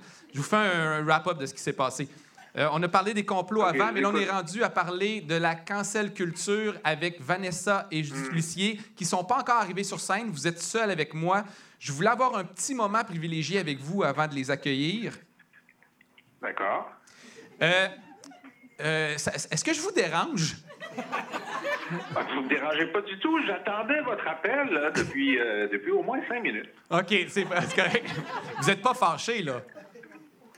Moi, fâché, c'est très rare. De toute façon, la soirée est jeune. OK, super. Alors, euh, si je vous ai invité aujourd'hui à parler, c'est que vous aviez sorti un texte euh, euh, que j'ai vu dans Le Soleil il y a, quelques semaines, entre autres parce qu'il y avait euh, une mauvaise blague ou des propos de, de François Legault qui avait dit... comment il avait dit ça exactement? Il avait dit... Vous vous souvenez-vous? Oui, il avait dit Mon Trésor, c'est ça. Il avait nommé Sonia Lebel, présidente du Conseil du Trésor, et il avait dit Mon Trésor. Et puis euh, Isabelle Melançon, que j'aime beaucoup, euh, qui est euh, la porte-parole du Parti libéral, donc de l'opposition officielle en matière de conditions féminines, la seule, euh, le seul commentaire qu'elle a fait là-dessus, c'est que on devrait jamais dire Mon Trésor à une femme. Alors j'ai dit, ben, écoute Isabelle, je comprends, c'est une blague de mon oncle, mais comme responsable de la condition féminine, peut-être aurais-tu pu noter le fait que jusqu'à maintenant, on disait du gouvernement Legault, vous savez que je suis pas un fan de la CAQ, là, on disait du gouvernement Legault que le vrai pouvoir était entre les mains des hommes, c'est-à-dire de l'équipe économique, qui était que des hommes. Et là, tout à coup, il y avait Sonia Lebel, qui est quelqu'un d'assez fort, qui devient membre de l'équipe économique. Alors, du point de vue de la condition féminine, Oh, atta- attendez, attendez, il faut que je vous interrompe un instant, Monsieur Lisée. Monsieur, Oui. on est comme à la lutte en ce moment, puis là, il y a Eh un ben, lutteur mais- qui vient de monter sur le ring. Il y a Judith Lucier qui vient d'arriver, puis je pense que vous allez devoir vous parler puis régler des choses. Fait que euh, Judith Lucier vient d'arriver, puis on- acc- accueillons Vanessa aussi destinée qui, qui va s'asseoir aussi. Excusez-moi. bienvenue, bienvenue à tous les deux. Et là, moi, je vais m'en aller. Euh, Non, non, mais, non, non, mais bon. excusez-moi, mais il fallait que j'intervienne parce que, euh, oui, effectivement, mais là, il faudrait remercier M. Legault de sa magnanimité de nommer une femme à un poste important enfin. Je pense que la critique de, de dire que, ben, pour une fois qu'on nomme une femme à un, un portefeuille important, on peut-tu pas la diminuer en disant mon trésor, mettons? Ben déjà, c'est Judith là, qui parle. Ah oui. Oui, bon, alors dis bonjour, vous savez que je vous apprécie beaucoup. Alors, si Isabelle avait dit ça, j'aurais pas répondu parce qu'elle aurait au moins souligné le fait qu'une femme, enfin, devenait membre du vrai gouvernement Legault. Cela dit, c'était pas une bonne raison pour mon trésor. À ce moment-là, les deux informations auraient été présentes, mais Isabelle n'avait pas dit. L'autre chose qu'il faut savoir, puis je comprends qu'Isabelle peut-être ne le savait pas, c'est que lorsque Christian Dubé était président du Conseil du Trésor, François Legault l'appelait mon trésor. Ce qui fait en sorte que. Mais vous savez que ça n'a pas la, connota- la même égal. connotation quand on appelle un homme mon Mais, trésor. mais OK, Euh, là, tous les deux, calmez-vous, calmez-vous. Euh, je suis pas là pour parler de François Legault, mais même si le, le préambule est parfait, c'est c'est parfait pour mettre la, la- la place sur le, le- la- sur le sujet de discussion que, que j'ai envie qu'on aborde. Parce que dans votre texte que vous faisiez, M. Lisée, c'est appelé un peu d'indulgence par rapport à, aux quelques erreurs que peuvent faire. Parce que, Judith, tu penses que c'est une erreur de M. Legault. Je le pense aussi. Je pense que c'est maladroit, mais c'est surtout mon oncle. Euh, mais vous, dans votre texte, vous appuyez un peu d'indulgence, puis vous trouvez que dans le climat actuel, on n'a plus cette indulgence-là pour les gens qui peuvent parfois commettre des erreurs. Ben, ça dépend quel est l'objectif. Si l'objectif, c'est d'avoir raison, si l'objectif, c'est de démontrer qu'on est plus pur que l'autre, ben dans ce cas-là, il faut faire preuve d'aucune indulgence. Si l'objectif, c'est d'avoir des avancées sociales, économiques, féministes, antiracistes, dans ce cas-là, ton objectif, c'est d'avoir la coalition la plus large possible et ne pas repousser les gens qui sont juste d'accord avec toi à 80 en leur faisant un procès pour le 20 de désaccord. C'est un, un point de vue. Ça dépend de ton objectif. Ben moi, je, peux concevoir, puis je trouve que c'est intéressant de le parler parce qu'il y a beaucoup de gens dans l'ère des réseaux sociaux, des militants qui n'ont pas, disons, cette indulgence-là pour le 20 qui vont vouloir peut-être canceller ou annuler totalement quelqu'un pour un tweet qu'il aura fait il y a quelques années. Euh, On est dans la pleine culture de, la cancellation. Euh, pas que ça m'inquiète particulièrement, mais je trouvais que c'était intéressant euh, d'avoir un point de vue de quelqu'un qui dit c'est peut-être pas la meilleure façon de fonctionner. Puis là, je voudrais vous laisser toutes les deux parler, euh, vous accueillir plus poliment. Euh, ensuite, on va revenir à vous, Monsieur Lisée. Vous pourrez entendre. Très. Mais euh, donc, cette culture de la cancellation, que tout le monde n'est pas au courant, j'en parlais à ma copine, puis elle savait pas c'était quoi. fait que c'est très niché, c'est très réseaux sociaux. Euh, pour vous, votre point de vue, c'est quoi cette culture de la cancellation-là ou de l'annulation? Mais c'est ça l'affaire, c'est que c'est c'est pas quelque chose en soi, c'est une accumulation de plusieurs phénomènes qu'on a appelés ensemble la, la, la cancel culture, mais c'est le fait, en fait, d'interdire à quelqu'un de prendre la parole en public après qu'il ait commis une erreur. Mettons, si on veut résumer simplement. Sans Par contre, dire si ça arrive ou pas, là, mais là, on décrit le phénomène. Ouais. Après ça, on pourrait décrire est-ce qu'on pense que c'est vraiment présent ou pas. Là. Oui, puis en, en fait, ça soulève tellement de questions parce que ça soulève la question qui cancelle qui? Est-ce que la personne qui cancelle l'autre personne a vraiment le pouvoir de canceller la personne? Est-ce que.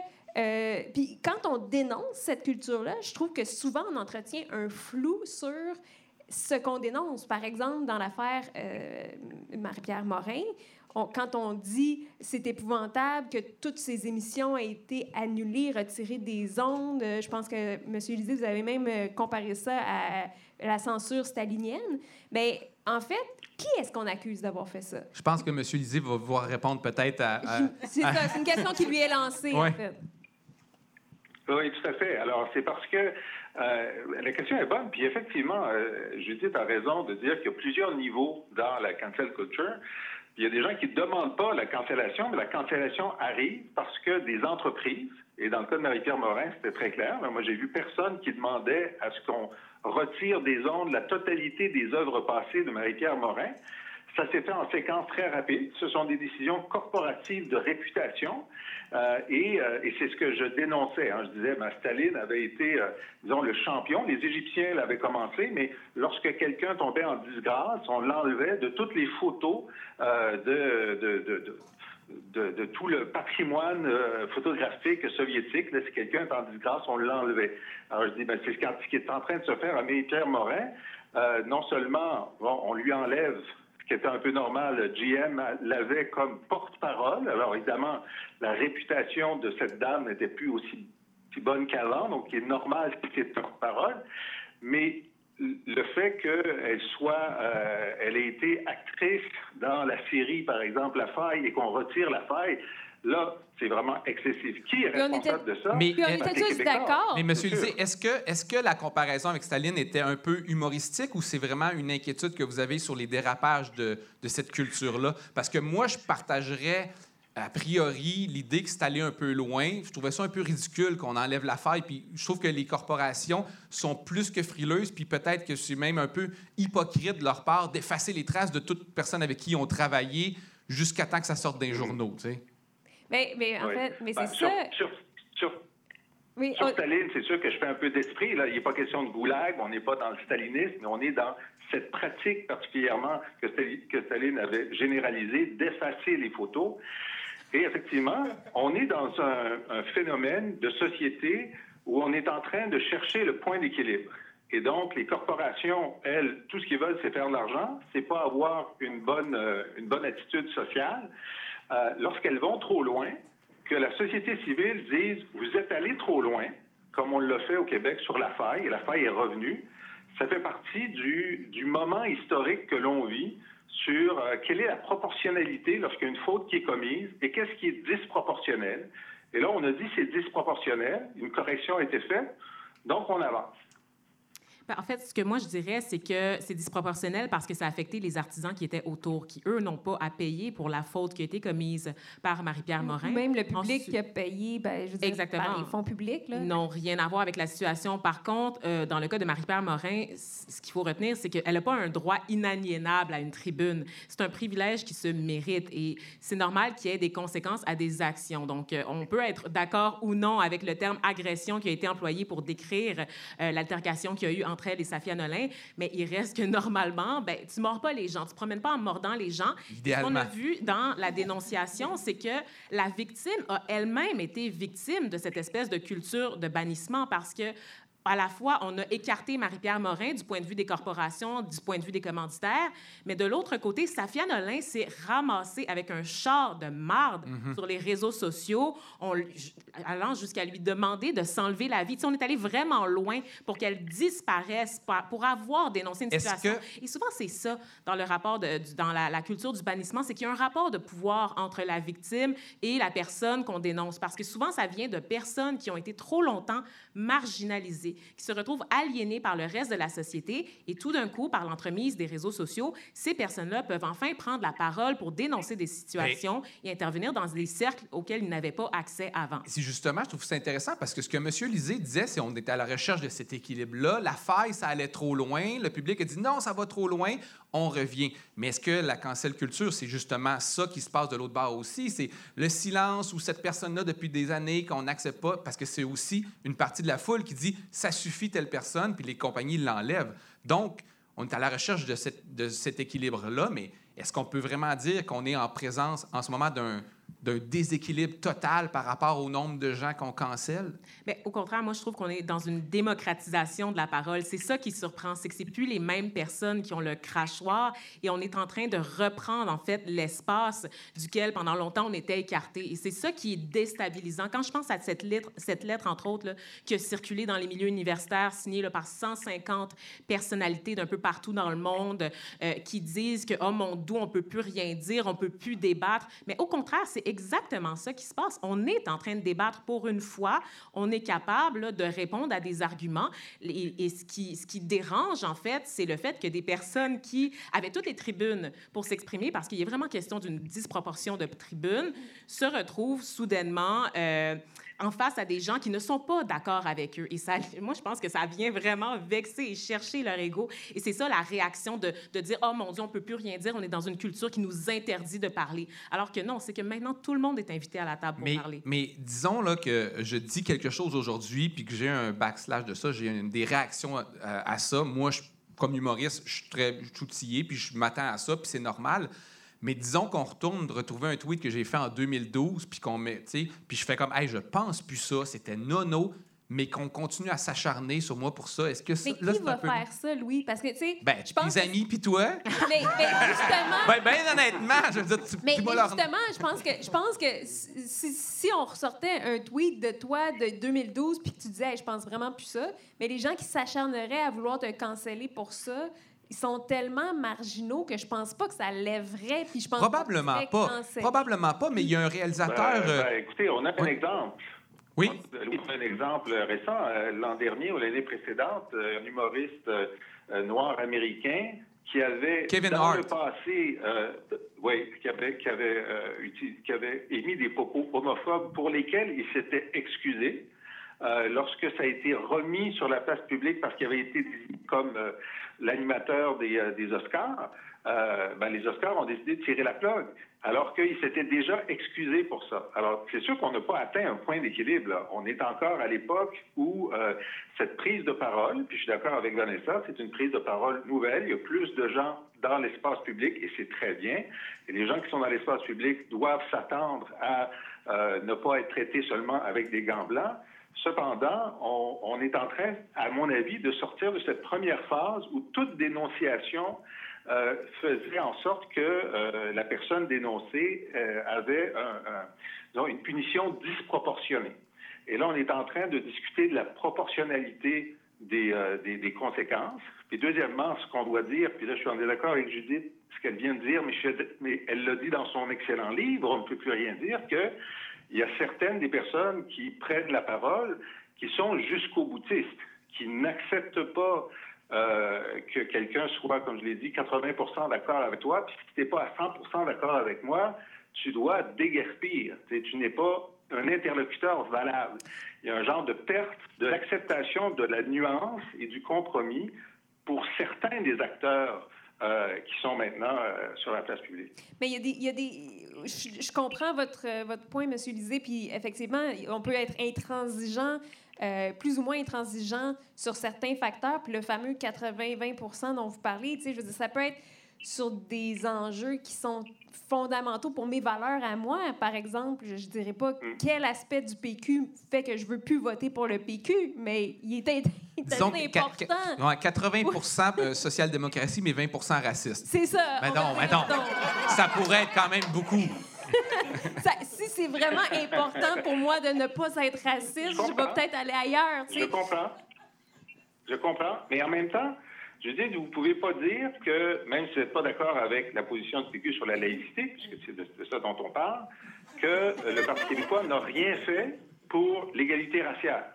Vous dites, mais ça, c'est tellement important. Oui, mais si l'autre affaire que- est tellement grave, c'est comme. C'est C'est ça. c'est Pour quand- c'est- vous, mais c'est ça, mais c'est ça que je dis, c'est une question de valeur. C'est- pour moi, c'est fondamental. C'est un désaccord fondamental. Rowling.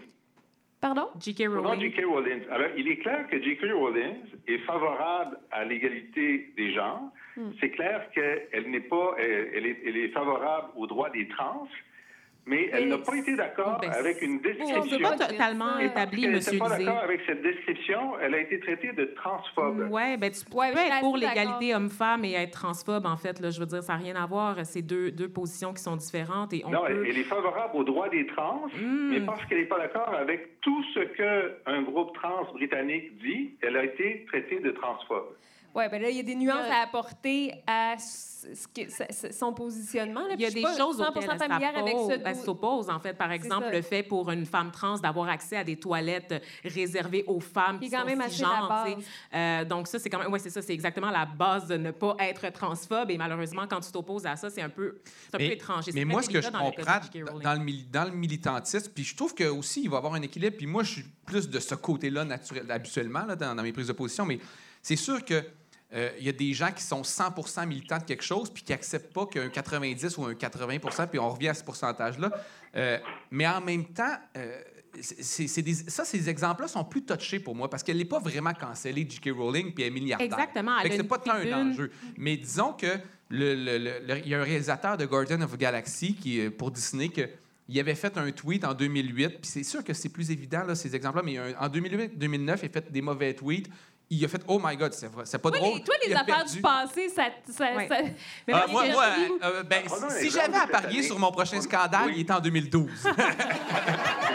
pas mal sûr que c'est là que ça s'est passé dans mon cas. cette année. Mais moi, ce que je dis toujours, c'est que à, dans... à- à New York, OK? Le, le New York Times a embauché une femme pour choisir euh, des, euh, des, des- des- des invités qu'elle allait écrire dans la page d'opinion, euh, justement parce qu'ils trouvaient que leurs opinions n'étaient pas assez diversifiées. Et là, elle a accepté quelqu'un qui a, euh, un républicain, qui a écrit dans le journal pour dire que ben, c'était une bonne idée lorsqu'il y avait, euh, que, quand Trump a dit qu'il fallait utiliser l'armée lorsqu'il y avait des, des émeutes violentes, que euh, c'était une bonne idée. On peut être en, en accord ou en désaccord avec ça, mais elle a écrit ça.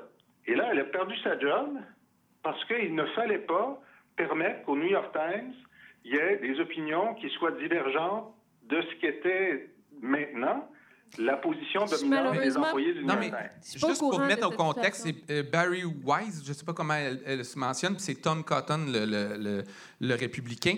Euh, mais je vous poserai une question, Lisée, puis on ne va pas répondre ici. Effectivement, euh, il y a- maintenant, on vit une époque où tout le monde peut chialer sur les réseaux sociaux, peu importe ce qui se passe, puis à tort ou à raison, ou pour une, une bonne, en tout cas, pour le meilleur ou pour le pire, c'est ce qui va se passer toujours.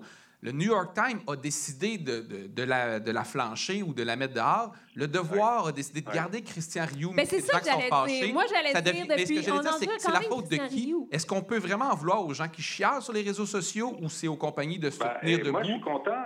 Ben, c'est ça, l'autocensure, et Émilie Nicolas dans le même dans le même journal. Moi, je refuse de m'abonner à un journal où je suis d'accord avec tous ceux qui écrivent dans le journal. À Oui, quoi- c'est Mais- mais mon point de- d'accord ou non, de mais- désaccord. Non, non, mais on a peut pas accepter d'assister constamment au, sp- à- au spectacle de sa propre déshumanisation. là. Donc, c'est Virginie Despentes qui disait ça. Et dans le cas de Christian Rioux, c'est qu'on est constamment sur la ligne du racisme. C'est ça qui est intolérable. C'est pas le fait d'avoir une opinion qui est divergente. C'est le fait de flirter avec le discours haineux qui s'attaque à l'identité des gens, des, des gens, en fait. Ça, c'est votre qui opinion. Mais, mais vous Mais êtes- c'est- vous êtes mais conscient oui, mais que- Monsieur compare les Noirs à du poisson Ce texte-là a été pourri. Rejeté par l'ensemble de la communauté noire. Il n'y a pas une personne noire qui s'est levée pour dire que ce texte-là, là, de Christian Rioux, le plus On a tellement besoin de faire des Oh, non, contextes mais dans son hey, pour que les gens on suivent. Non, mais Christian Rioux a écrit un texte pour dire que les gens d'Haïti. Ouais. Les- il dit que les Haïtiens, il reprochait aux Haïtiens d'avoir plus adopté la culture américaine que francophone. Ouais, ben, il parce que pour lui, ça serait mieux Non, non, que. non, non, caïtienne, caïtienne. Non, Pas mais en fait, ce qu'il disait, il reprochait aux Haïtiens de se déclarer noirs, en fait, en oubliant que c'est l'article 3 de la Constitution haïtienne de reconnaître le, le fait que le peuple haïtien est noir. puis- Pardon? Oui. Ben, sachant que les esclaves noirs se sont soulevés contre le, le colonialisme blanc, c'est un, un fait inaliénable, en fait. Donc, on ne peut pas le retirer. Absolument. Moi, ici, M. Lisée, je vous dirais de pas ont- Ils répondre. ont accédé, ce que, ce que Rio disait, c'est qu'ils ont accédé à l'état de nation. Et son Mais- Hmm. opinion, que je n'ai pas à partager, son opinion, c'est que être une nation, euh, c'est euh, c'est mieux que euh, de, de se. euh, Mais ça, c'est le point de vue des, indépendantistes. Vous décontextualisez l'indépendance d'Haïti, Monsieur Lisée, du fait qu'on était dans des esclaves noirs qui ont été amenés contre leur gré sur un territoire qui ne leur appartenait pas. Ils n'ont pas fait l'indépendance pour réclamer un territoire. Ils ont fait l'indépendance pour se libérer de leur chaîne qui avait été imposée par les, colon- les colons blancs qui avaient décidé- mieux plus parler, qui M. avaient décidé de hiérarchiser la population en fonction du degré de blancheur dans le sang. Donc, avec les blancs au sommet et les noirs au bas de l'échelle sociale, Oui. avec les métis Oui. quelque part Oui. au milieu. Donc, c'est les noirs qui se Oui. sont soulevés contre le pouvoir blanc et par l'entremise de ce soulèvement-là, ils ont obtenu un pays. Mais la base de cette histoire, Exact. c'est vraiment l'identité noire. Donc, il faut cesser Exact. constamment de décontextualiser Euh, l'histoire je vais- pour je vais qu'elle. Je vais juste euh, ramener à l'ordre mes, mes interlocuteurs. Non, mais parce que le, le but, c'est ça, le but n'est pas de faire un procès De, c'est Christian Rioux. Où, effectivement, on peut savoir est-ce que son texte est choquant ou pas. Le but n'est pas ça, mais de- d'analyser plutôt la réaction ou quelle façon, comme société, euh, comme dialogue social, c'est quoi la meilleure façon euh, de faire valoir Ben, C'est ses positions, bonne- ses c'est points? un très bon exemple, oui, parce que la réaction de Vanessa, que, que- que je ne connais pas, mais que j'aurais plaisir à rencontrer un jour. c'est Ah, ben, Monsieur Lisée, elle est noire. plus que Juste pour que- juste que- Est-ce que vous nous écoutez au téléphone? là? Au téléphone. Mais, mais, euh, et donc, sa réaction, c'est de dire il ne faut plus que Christian Rio écrive dans le devoir. Non, OK? c'est pas du tout ma réaction. C'est pas du tout ma réaction, Monsieur Lisée. Vous déformez mes propos. trancher Ce que je dis, c'est que Christian Rioux Fran était constamment sur la ligne de la désinformation et la ligne du discours haineux. On n'est pas obligé de tolérer ce genre de discours. S'il y avait une autre Ben, façon de ça. présenter Donc, son donc, opinion qui flirtait pas avec le discours haineux, ce serait correct, là. Mais est-ce qu'un texte d'opinion qui lui répond est la meilleure façon où on peut souhaiter? Puis je, souhaite que des gens perdent leur job, mais je militerai pas pour ça, honnêtement. J'irai pas Mais sortir public. façon- Non, mais en secret, quand il n'y a pas de caméra, il y a une couple de gens là. Non, mais, mais, mais je pense qu'on peut tracer une ligne. parce que Je, je sais que c'est difficile ligne. de coordonner nos, nos paroles, nos temps de parole, là, puisque Ouais. vous êtes au téléphone, mais je pense qu'on peut tracer une ligne. Puis euh, là, après ça, c'est facile de dire qu'on a la peau sensible puis qu'on est fragile, puis qu'on n'est pas capable d'endurer des discours avec lesquels on n'est pas d'accord. Mais je pense qu'il y a aussi. Vous vouliez qu'on trace une ligne tantôt sur le degré de gravité des gestes qui sont reprochés. Mais moi, je pense qu'il faut tracer une ligne sur le degré de gravité des propos qui sont euh, tenus. Puis dans le cas des textes de Christian Rioux dans Le Devoir, je m'excuse, mais c'est pas parce que ses opinions me font de la peine. C'est parce que je trouve que c'est le type de discours qui alimente la haine envers une population qui est déjà hyper marginalisée. Je sais pas pourquoi un... Bon. un- Et c'est un discours qu'on tolérerait pas au Québec si c'est le Canada anglais qui parlait des Québécois de cette façon-là en disant. ça arrive constamment. C'est que les Québécois. les, Québécois ont vraiment aussi l'épiderme sensible sur ces dossiers-là et il appartient pas, sachant que qu'il y a une- déjà une sensibilité culturelle. Je pense que les Québécois, en tant que peuple marginalisé, normalement devraient être les mieux placés pour comprendre la marginalisation des autres. Et malheureusement, c'est pas toujours ce qui s'exprime euh, dans les médias ici au Québec. Mais où on sait que je wrap up encore, M. Oui. Lisée. Je vous demande pas de prendre la défense de M. Rioux. ça, Euh, c'est M. vrai. Rioux n'est pas là pour se défendre non plus. Thank Moi, je voudrais plutôt aller à qu'est-ce qu'on fait, qu'est-ce qu'on fait à partir de, ce- de ce moment-là, euh, comme individu, comme citoyen, si on est choqué. Moi, j'ai tendance aussi à croire que ces textes euh, peuvent inciter la haine. Moi, je, suis d'accord avec ça. Mais qu'est-ce qu'on fait? Qu'est-ce qui est plus souhaitable comme société? Parce que si on se dit qu'on place une, une ligne où ce que c'est inacceptable puis que ce discours-là, on le bannit des ondes, cette ligne-là va, va- va jouer, va descendre. Ou bien euh, on va- accepte bien que qu'elle va jouer. ou bien on Bien accepte sûr que qu'elle les va jouer. Et c'est- Et c'est pourquoi la liberté d'expression, c'est un de nos gains les plus importants dans l'histoire de la civilisation. La liberté d'expression, la liberté de critique, et qu'il faut la défendre. Si on doit errer, il faut errer dans le sens de la défense de la liberté d'expression. Moi, quand Vanessa et Judith vont dire qu'il est inacceptable que Mathieu Bock-Côté ne puisse pas donner une conférence à l'UQAM, J'ai je vais les applaudir, je vais aller manifester avec elle. Hein? Puis moi, ça ne me dérange pas qu'Émilie Nicolas ait dit à la radio que j'étais, je faisais pas partie de la solution sur la lutte contre le racisme.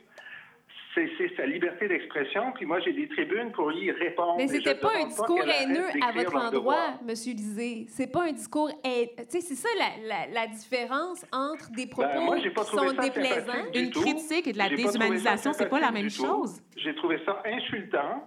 Puis j'aurais, j'aurais pu, si j'avais la peau sensible, j'aurais pu trouver ça haineux. Hein? Parce que euh, si Mais je suis pas sûre Non, qu'on non, a il y a des balises. Monsieur. Lisée, il y a des balises dans la loi qui définissent qu'est-ce que c'est le discours haineux. Une critique à votre égard, ça ne rentre pas dans les balises de la loi qui définissent le discours haineux. ben, c'est relatif pense. à l'identité des gens. Vous avez- Hey. Je comprends que vous avez été blessé, je, je, je- Oui. je re- je- j'entends votre peine. Euh, OK. euh, hey, mais attends. Alors, non, mais de toute façon, ligne, Monsieur Lisée, Monsieur Lisée, Vous voyez, la ligne, on, veut- on peut la déplacer selon sa propre sensibilité. Et c'est ça, je dis, faites attention avec euh, Bob Côté, avec Christian Rioux et avec d'autres, de penser que parce que vous, vous considérez que c'est du discours haineux, ça devrait être exclu. Savez-vous là- que M. Mais- Bocoté ça a essayé de me canceller euh, il y a quelques semaines de ça? Ah, mais ça, on va, partagé- revenir, on va y revenir là-dessus. On va revenir sur faudrait que revenir sur les gens qui se plaignent de ça puis qu'ils nous le font.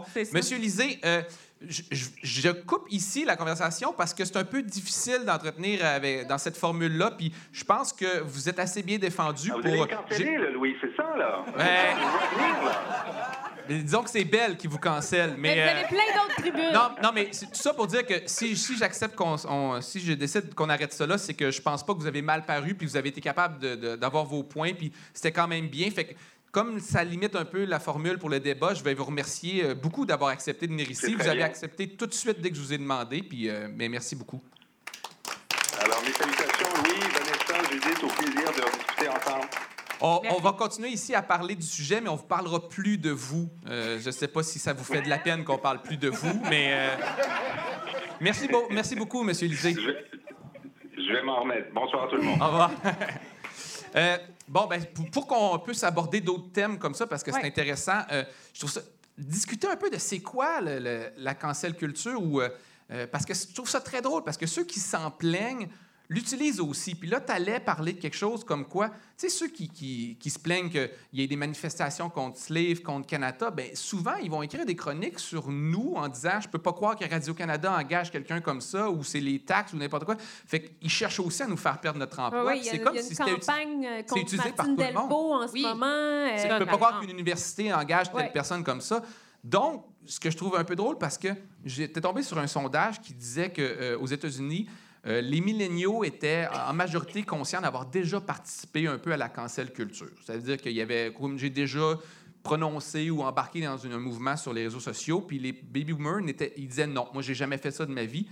Fait que c'est comme si tout le monde, un, s'attendait, s'entendait pas sur la définition, mais n'était pas aussi conscient qu'ils en là, parce que on, on- tous les jours, on essaie de, de canceller du monde, là, tu sais, par Mais- nos décisions. En fait, c'est que ça part de la culture du call-out à la base, donc ça mène pas toujours nécessairement à un, à un bannissement. Donc, le, le call-out, c'est la première étape lorsque, par exemple, on prend quelqu'un qui aurait tenu des propos problématiques. Comment on pourrait traduire call-out? Call-out, Euh, ça serait une espèce- Dénonciation. Moi, je dis interpellation qui est publique, dans laquelle on demande à la personne de faire un acte de contrition, de, de se rétracter ou de, de corriger la situation d'une façon ou d'une autre, souvent en public, puisqu'elle est dénoncée en public. Donc ça, ça va être la première étape. Et parfois, dans les cas les plus extrêmes, quand, par exemple, la personne récidive ou fait preuve de mauvaise foi ou, tu sais, je sais pas, se met sur la défensive et devient agressive, là, on peut aller plus loin, notamment dans la culture du bannissement. C'est pas automatique là, que tu as été considéré euh, en ayant eu un, pro- un propos ou un comportement problématique que tu vas être banni de la sphère publique. Là. Ça, ça c'est juste l'étape la plus, euh, comment je pourrais dire, l'étape la plus extrême. sais. Euh, Puis c'est sûr qu'au niveau euh, de la, la- la culture du bannissement, en fait, c'est que des fois, il y, a- il y a effectivement des dérives qu'on peut constater. Moi, je je les ai étudiées là, dans le cadre euh, d'un reportage qui, qui sont, dans le fond, euh, ce qu'on appelle le, le dogpiling. Par exemple, de se mettre en meurtre sur les, Ah sur les gens. Donc, de, Ben, je de mettrais une petite pause ici parce que je trouve ça super intéressant parce que justement, je ferais une grosse différence entre un mouvement spontané d'indignation de Voilà. foule qui font comme ça, ça n'a pas de bon sens, puis qui est un peu désorganisé, et des groupes privés sur Facebook qui s'entendent pour dire Mener on va essayer campagne. de canceller cette personne. Mais, Voilà. mais ça, ça, ça peut arriver d'un côté comme de l'autre. Comme Oui. ça, t'est arrivé. Tu sais, ça Tout à est, fait. c'est arrivé que des gens s'en prennent à toi parce que Mathieu Bocoté euh, t'a, t'a dénoncé, puis à ce moment-là, est-ce que c'est ça, c'est une culture ou un phénomène qui existe ou bien c'est juste une excroissance des réseaux sociaux? Est-ce que c'est juste une conséquence de la prise de parole de tout le monde en ce moment que ça allait mener à ça? Puis à la limite, on pourrait peut-être souhaiter comme société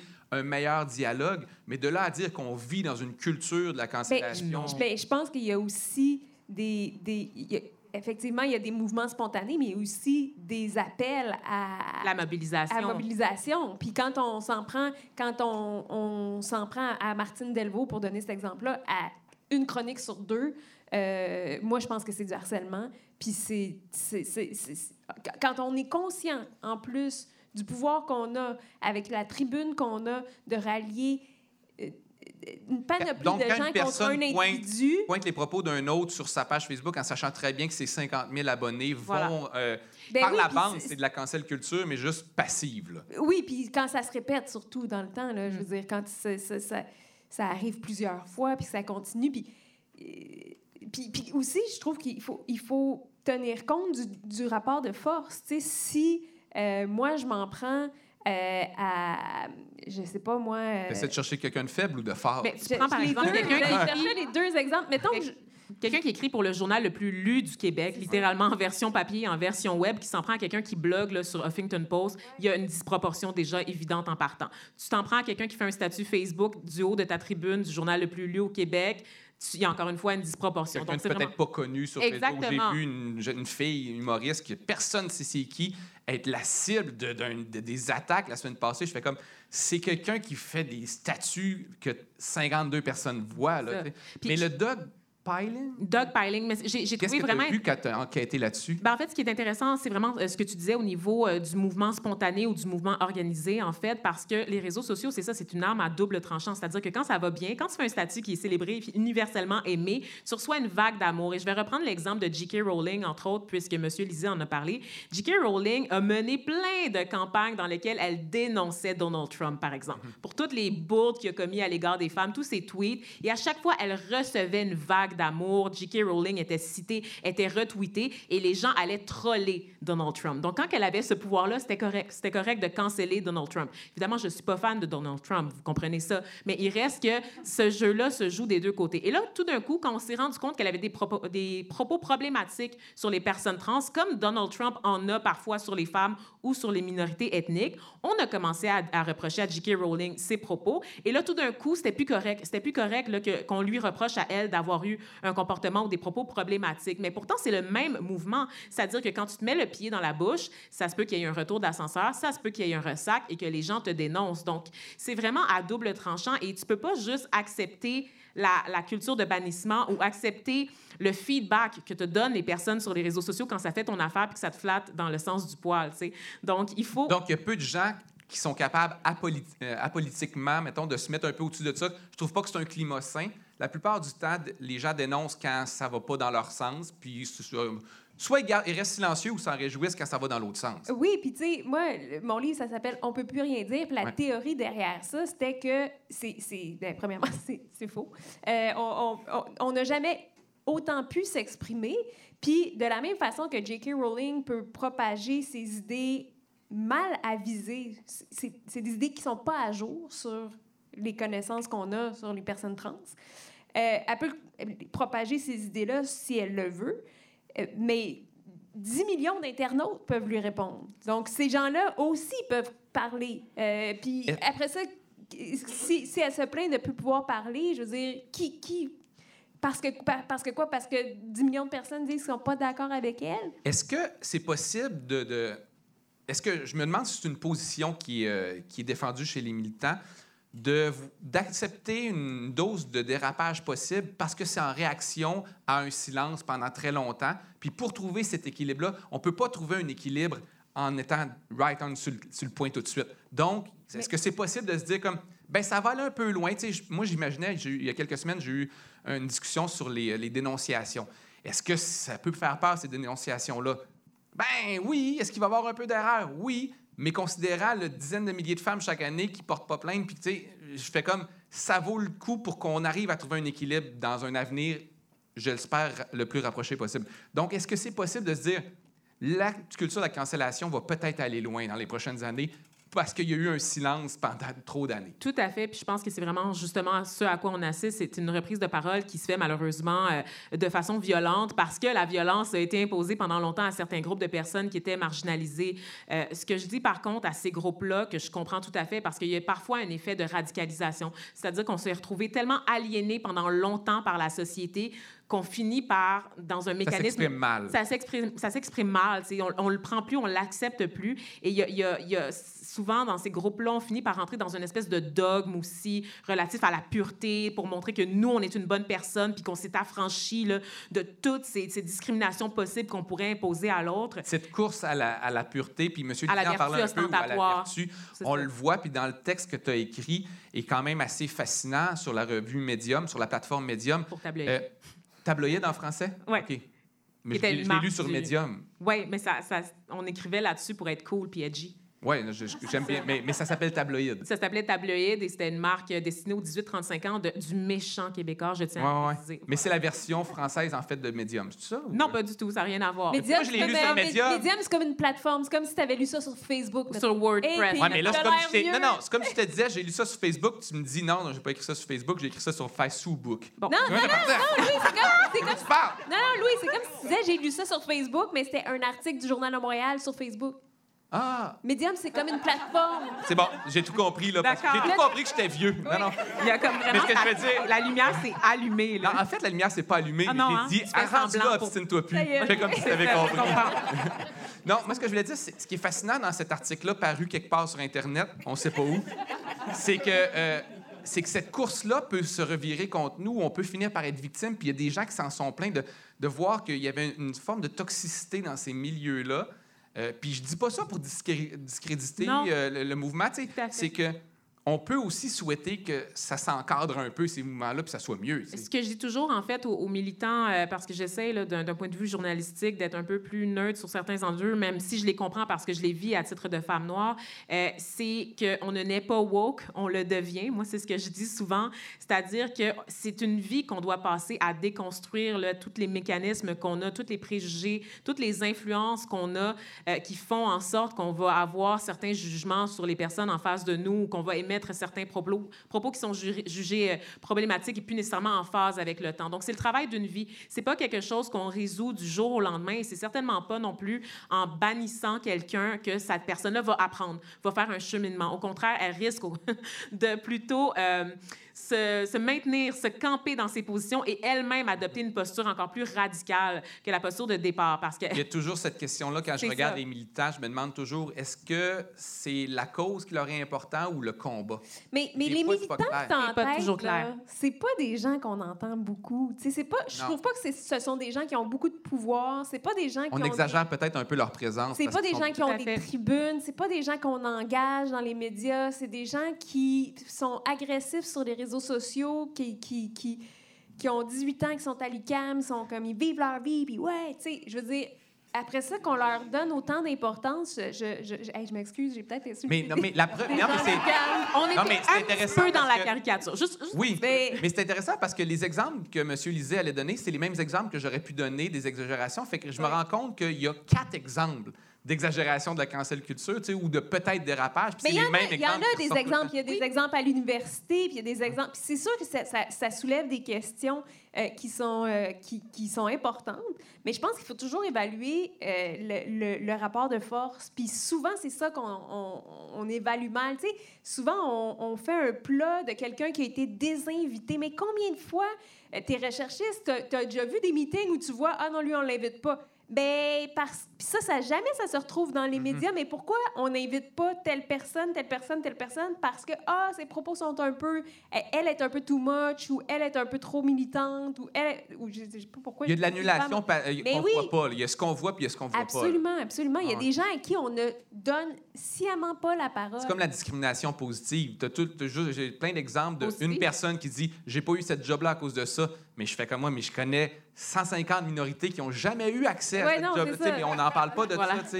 C'est dur. Mais est-ce que les réseaux sociaux, de par leur nature, euh, puis là, ça- je veux pas euh, on- qu'on aille dans le cas par cas, mais est-ce qu'on euh, on a tendance à tracer la limite de l'inacceptable ou de la, de- du haineux très bas? Parce que dans une société, forcément, le, discours haineux est illégal. Il y a un, encadrement. On pourrait s'obstiner. Peut-être que la ligne devrait être un petit peu descendue. C'est très valable comme point. Mais est-ce qu'avec les réseaux sociaux, rapidement, tout le monde considère que dans l'inacceptable, pas mal chaque petite dérive?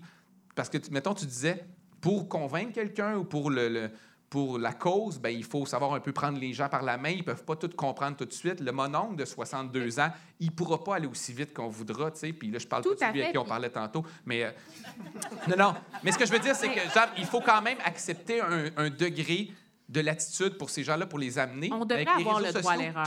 Ouais. Tout à fait. Puis moi, tu sais, j'ai travaillé chez Québécois, donc je le sais euh, que moi, j'arrive diplômée, là, qui a travaillé, euh, qui a étudié en sciences sociales, puis j'arrive avec mes concepts universitaires que je maîtrise depuis cinq minutes, puis je, devrais m'indigner que Madame mère monoparentale à Shawinigan comprenne pas c'est quoi l'intersectionnalité. Je penserais pas. Non, c'est pas comme ça que ça marche, malheureusement, la vie. Ça prend du temps. Euh, ça prend des ressources pour être au fait des différentes luttes sociales. C'est quelque chose dont on doit se tenir au fait quotidiennement, tu sais, parce que ça évolue tellement rapidement dans le temps. Mais c'est pas tout le monde qui a ce privilège-là. C'est pas tout le monde qui a ce luxe-là.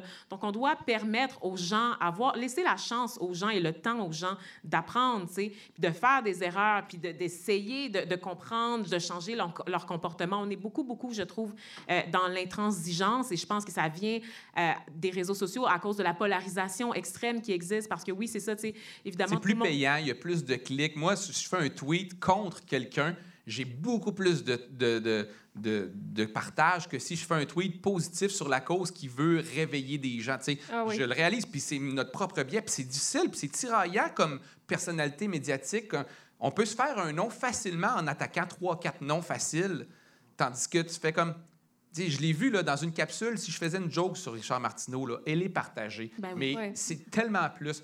Mais si je parle du même sujet que je, que je l'accuse de mal faire, mais de manière positive, ça Mais moi, ça depuis tantôt, je pense au fait que j'ai dit que je votais pas pour le PQ, puis que toi, t'as dit que c'était parce qu'il était raciste, puis là, je, je me, je Ouais. trouve qu'on est dans la merde. Mais c'est de non, mais c'est de l'autodirection. Je pense pas que le racisme. est- Je pense pas que les, juste tous les PQ c'est sont. c'est pas moi qui ai dit ça, c'est lui. Ouais, mais je pense pas que tout- Je pense pas que le PQ est raciste. Je pense pas que Ben, tous les PQ sont racistes. Je pense juste que ça leur dérange pas de idéalement s'ils pouvaient voter pour eux, ça ferait leur affaire. Je pense qu'ils ferment les, les yeux Ouais, sur une certaine base électorale plutôt que Ouais. de faire un travail d'éducation hein, pour les sensibiliser à la différence puis à la, à la complexité de la société québécoise d'aujourd'hui. On se nourrit des vieilles insécurités là, euh, de la bataille des plaines d'Abraham en, en pointant l'autre Ouais, comme étant l'ennemi à abattre qui nous empêche. Non, mais moi, de je ferme, les, s'émanciper. je ferme les yeux sur une coupe de, de mes fans que des fois, je fais tabarnak. J'étais en dessous de mes statuts, là, je fais comme. Mais- Ah, mais je les masque pas, je les accepte, là, mais c'est sûr qu'on a tous un 5 de fous qui Ouais, nous ouais, suivent ouais. dans la vie. Tout à là. fait, puis on peut pas. Non, mais des fois, je me demande, est-ce qu'on doit prendre position contre eux si on veut vraiment être pour de vrai pour la cause de ce qu'on veut avancer? Ben, non, mais je pense que, comme euh, Vanessa disait, c'est pas. euh, moi, je pense que c'est plus les, les gens qui ont des tribunes qui, qui, qui devraient faire attention à ce qu'ils disent. Tu peux pas, tu peux pas policer monsieur, madame, tout le monde. Tu sais, tu peux pas. Tu sais, une fois, je, je me souviens, il y avait, il y avait une madame qui avait une garderie qui avait posté sur Facebook des belles photos de ses petits sandwichs en tête d'Indien. Ah, là, ouais, ouais. je m'étais comme pris un peu, le- je m'étais donné un peu le mandat de lui expliquer avec toute la politesse du monde que, ben, premièrement, on dit pas des Indiens, puis deuxièmement, si on devrait pas faire ça. Puis elle s'est ça- sentie probablement chicanée ou, tu sais, ça l'a Oui, tu sais, brusqué. malgré tous les gants blancs que, que, que j'ai pu mettre à ce moment-là, j'ai Tu l'as fait comment? En privé ou en public? Comment? Je, je- Oh, bon point. Ben, j'ai ça, c'est un bon ça, point, puis ouais. je, je veux Est-ce que dire. t'en la- as fait la- un spectacle, ton la- intervention, ou c'était... Elle a mis non, sa la- photo non, mais sur la- son la wall. La Judith de 2020 aurait probablement écrit en, en privé à la madame, mais la, la Judith de 2017 le- lui a écrit sur sa page en réaction à la photo. Mais c'est parce que je voyais la photo, puis je me disais, c'était vraiment des sandwichs avec des, de- des figures, avec des plumes, puis des... Le petit bonhomme yum yum, là. Oui, oui, tu sais, c'était très euh, déshumanisant pour Oui, puis les pour elle, puis pour bien des gens, ils Ben, comprenaient elle- juste elle- elle pas trouvait pourquoi t'étais cute. fâché. Elle- hey, ça. mes beaux petits sandwichs. Puis elle était pleine de bonne volonté. Puis je n'étais pas en train de dire qu'elle était raciste. Je voyais bien que c'est une madame cute là, qui fait des sandwichs pour ses enfants dans son CPE. Ça, ça vient de la bonne intention. C'est, c'est- que... du pain brun? Non. Moi, moi qui, moi qui tolère mal le gluten, ça me choquait Mais- jusqu'à te dit sandwich. Mais, Mais euh, tu sais, je- puis, puis- puis je, je me- je me souviens, je lui ai écrit, j'ai écrit en public à, à sa page. Puis là, quand j'ai vu qu'elle elle se braquait, Ben, je suis allée lui écrire en, en- en privé. Puis ça, j'étais vraiment. Mais ça, ça, Des héros de l'ombre. Non, mais c'est efficace. rôle d'allié dans Moi- celle-là, mettons. Non, mais moi, il y a des gens, là, mettons, sur mon wall, là, tu sais, qui m'écrivent des affaires. Puis des fois, il y a des gens très fâchés qui m'écrivent en privé aussi. Là, puis ça, ça va tout le temps bien en privé. Ouais, en privé, ça en va privé, mieux. quand il n'y a pas de spectateurs, quand il n'y a pas Oui. ce spectacle-là, qu'on n'est pas en train de qu'on- gagner des points qu'ils se sentent pas, les gens se sentent pas humiliés. Humiliés, oui. exactement. Ça. Fait qu'il y, a- il y a comme un- un- une maturité à acquérir euh, chez Ça, tout le monde sûr, sur les réseaux sûr. sociaux. Moi, je, je, tu sais, je veux dire, les réseaux sociaux, ça existe dans nos vies depuis un peu plus que dix ans. Puis, je veux dire, c'est normal qu'on utilise ça comme euh, des, des, des- comme des Mal. gens qui ont cinq, qui ont cinq ans. là, de- Ouais. On n'est on pas habile, on n'est pas... euh, euh, on n'a pas encore développé euh, nos, nos, nos aptitudes. Puis moi, je suis pas la même du tout, du tout sur les réseaux sociaux que... que Tu as eu un gros ans. switch, hein? Ouais. Ça fait partie de ton livre, ton cheminement. Moi, je l'ai vu que soit quand tu étais chroniqueuse dans le journal Métro.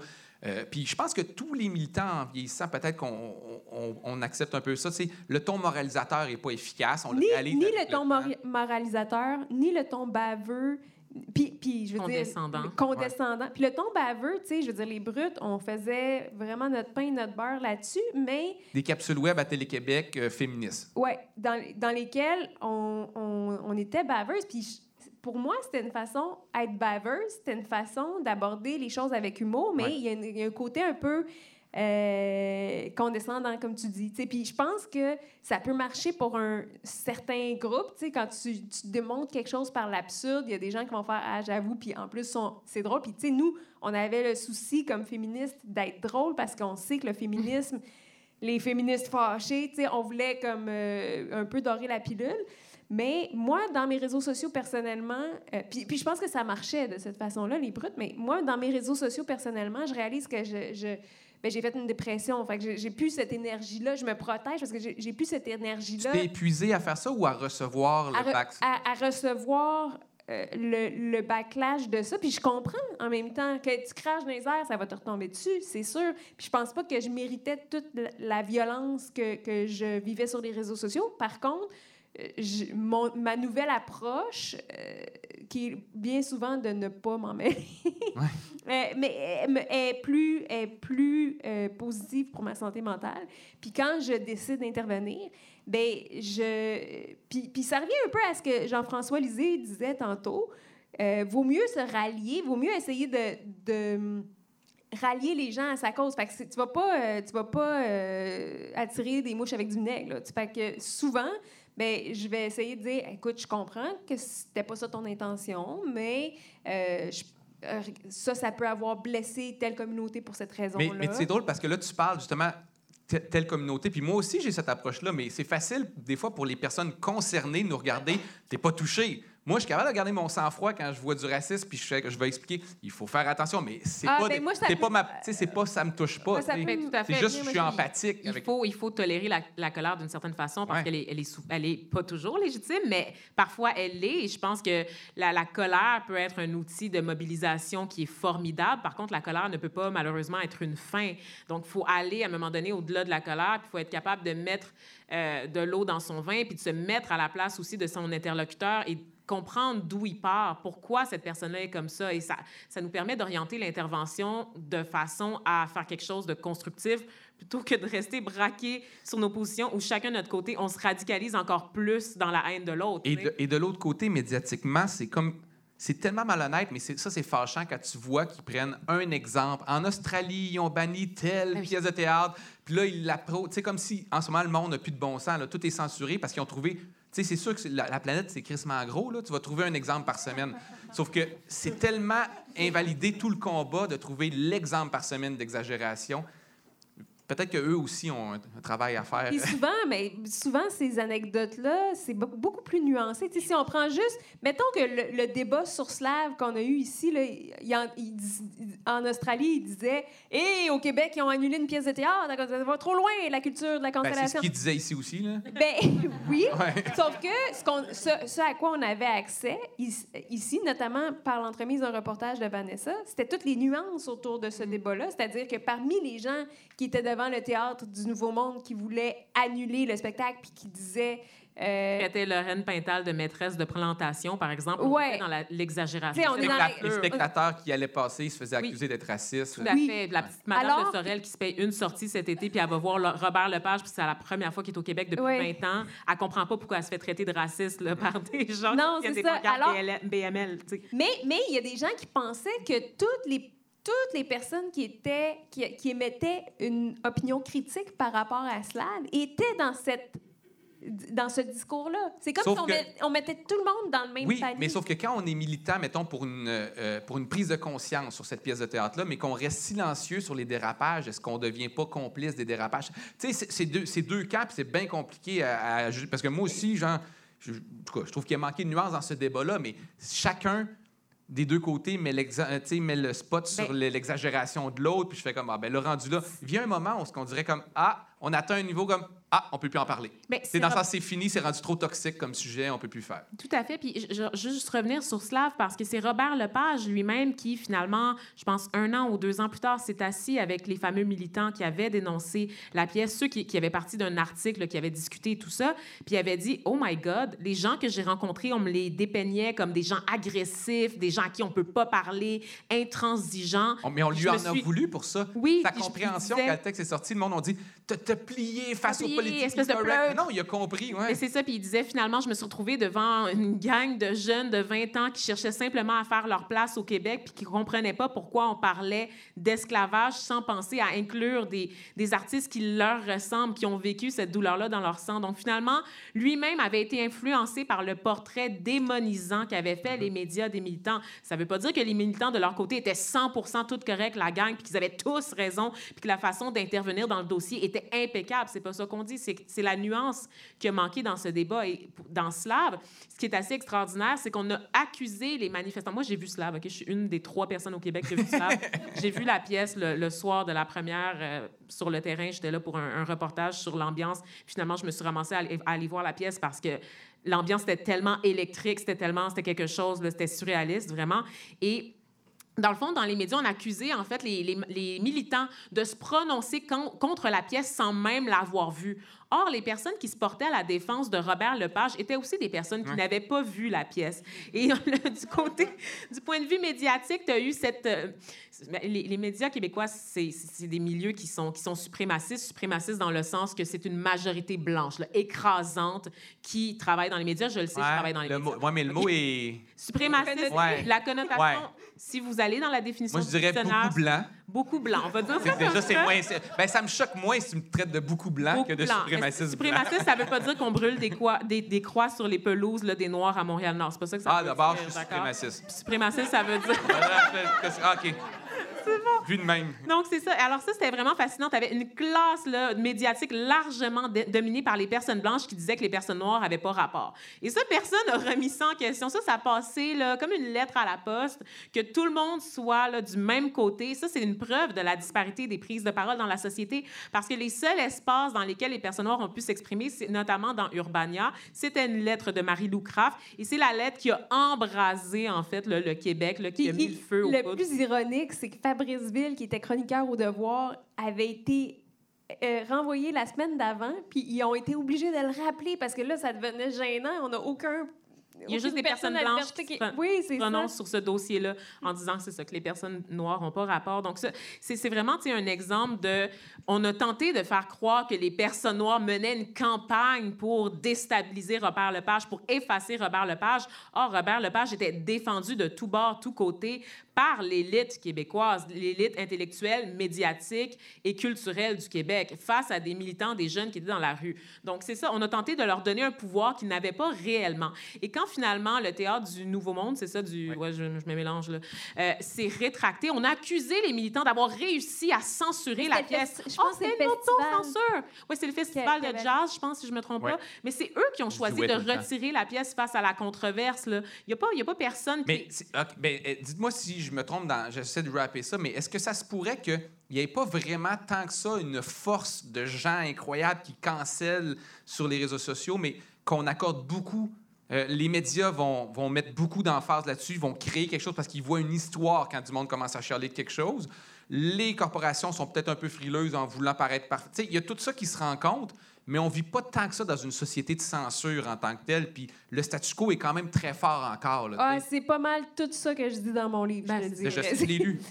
Mais c'est fait- mais c'est vraiment ma lecture des choses parce que en fait tout ça c'est la faute du grand capitalisme Oui. Euh, et on est d'accord avec ça et euh, c'est c'est vraiment des, des, des entreprises qui sont inconfortables avec le débat avec avec les inconforts avec les discussions qu'on peut avoir en société qui sont nécessaires et qui euh, ont rien à gagner d'être dans la controverse ou d'être dans la tu sais, si on reprend l'exemple de Marie-Pierre Morin, c'est vraiment le cas, tu sais, par rapport à Buick. Ben, la seule raison pour laquelle Marie-Pierre Morin pouvait être porte-parole de Buick et de 10 000 autres patentes, c'est qu'elle avait une image positive, était attachante. Elle était comme ça, elle était morte, mais en tout cas, je veux dire, Elle était, ouais. elle n'a plus la même image. Elle n'a plus Non, la même image. Euh, Puis cette image-là, ben, c'était, c'était ça son capital. tu sais. C'était, c'était ça qui lui permettait de, de monnayer euh, son image positive contre des contrats publicitaires. Elle- à partir du moment où cette image-là ne vaut plus, n'a plus la même valeur, ben, c'est normal que... Puis des fois, tu sais, quand je dis la force du statu quo, il y a quelque chose que. Je discutais en privé avec des gens des fois qui me disaient Ah, telle personne, il est arrivé ça. Sais, Matt Damon, pour avoir joué, euh, je pense, un Chinois dans la Grande Muraille, il a été cancellé ou pour un gars qu'il avait fait, puis déjà, il a, il a vécu ça. Je fais comme, c'est vrai que ça a dû être trois semaines pas le fun. Mais je veux dire, il est encore là. C'est ça, ouais. qui Ouais, a plus d'argent, qui vit dans la rue maintenant, qu'on voit plus jamais du, tout. C'est ça, c'est tu sais, c'est souvent ça. C'est Fait que, la cancellation, c'est souvent 48 heures de marde sur les réseaux sociaux, puis après ça, ta vie continue à peu près comme c'est le avant. temps d'une Non, mais- thérapie pour réfléchir à ses actions. Ouais. Ouais.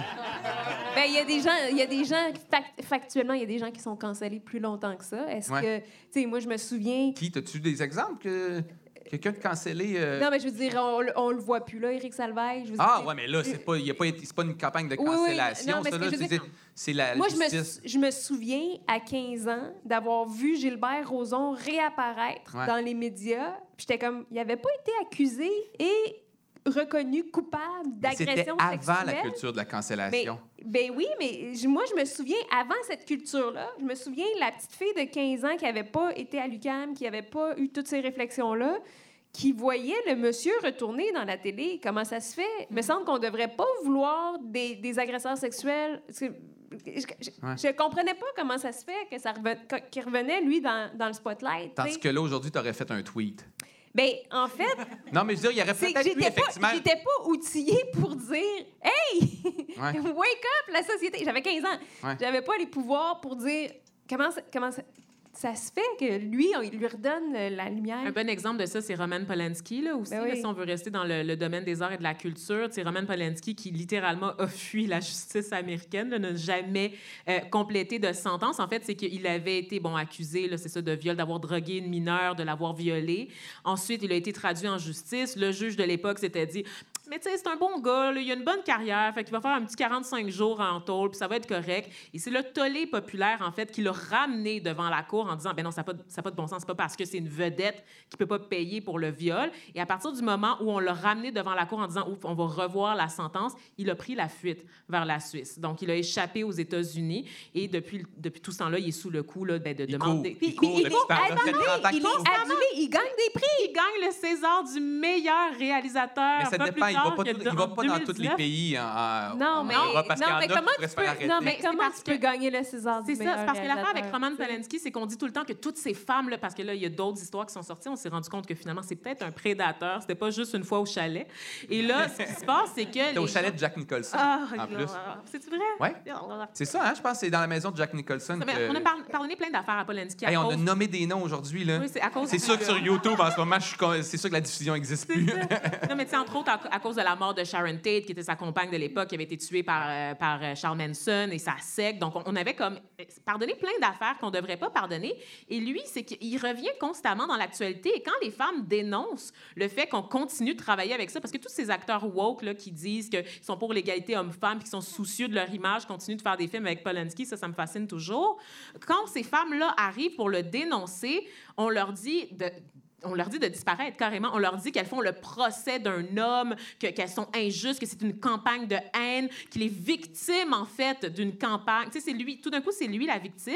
Et on va jusqu'à cracher au visage des vraies victimes en le récompensant tout le temps, en montrant, en se faisant que la culture du bannissement n'existe pas vraiment. Parce que des gens qui sont vraiment visés par des crimes reconnus par la loi peuvent continuer à avoir une carrière, puis à vivre dans le confort, dans le luxe, dans la sécurité, s'exprimer dans des grands journaux, puis susciter l'admiration partout où ils passent, malgré le quoi bagage ça? dégueulasse qui traîne. Oui, puis c'est quoi le message que ça envoie? Tu sais, moi, je veux dire, euh, Kevin Parent, là, je veux pas qu'il soit banni des ondes à vie. Là. On a tous besoin de boomerang, boomerang une fois de temps en temps.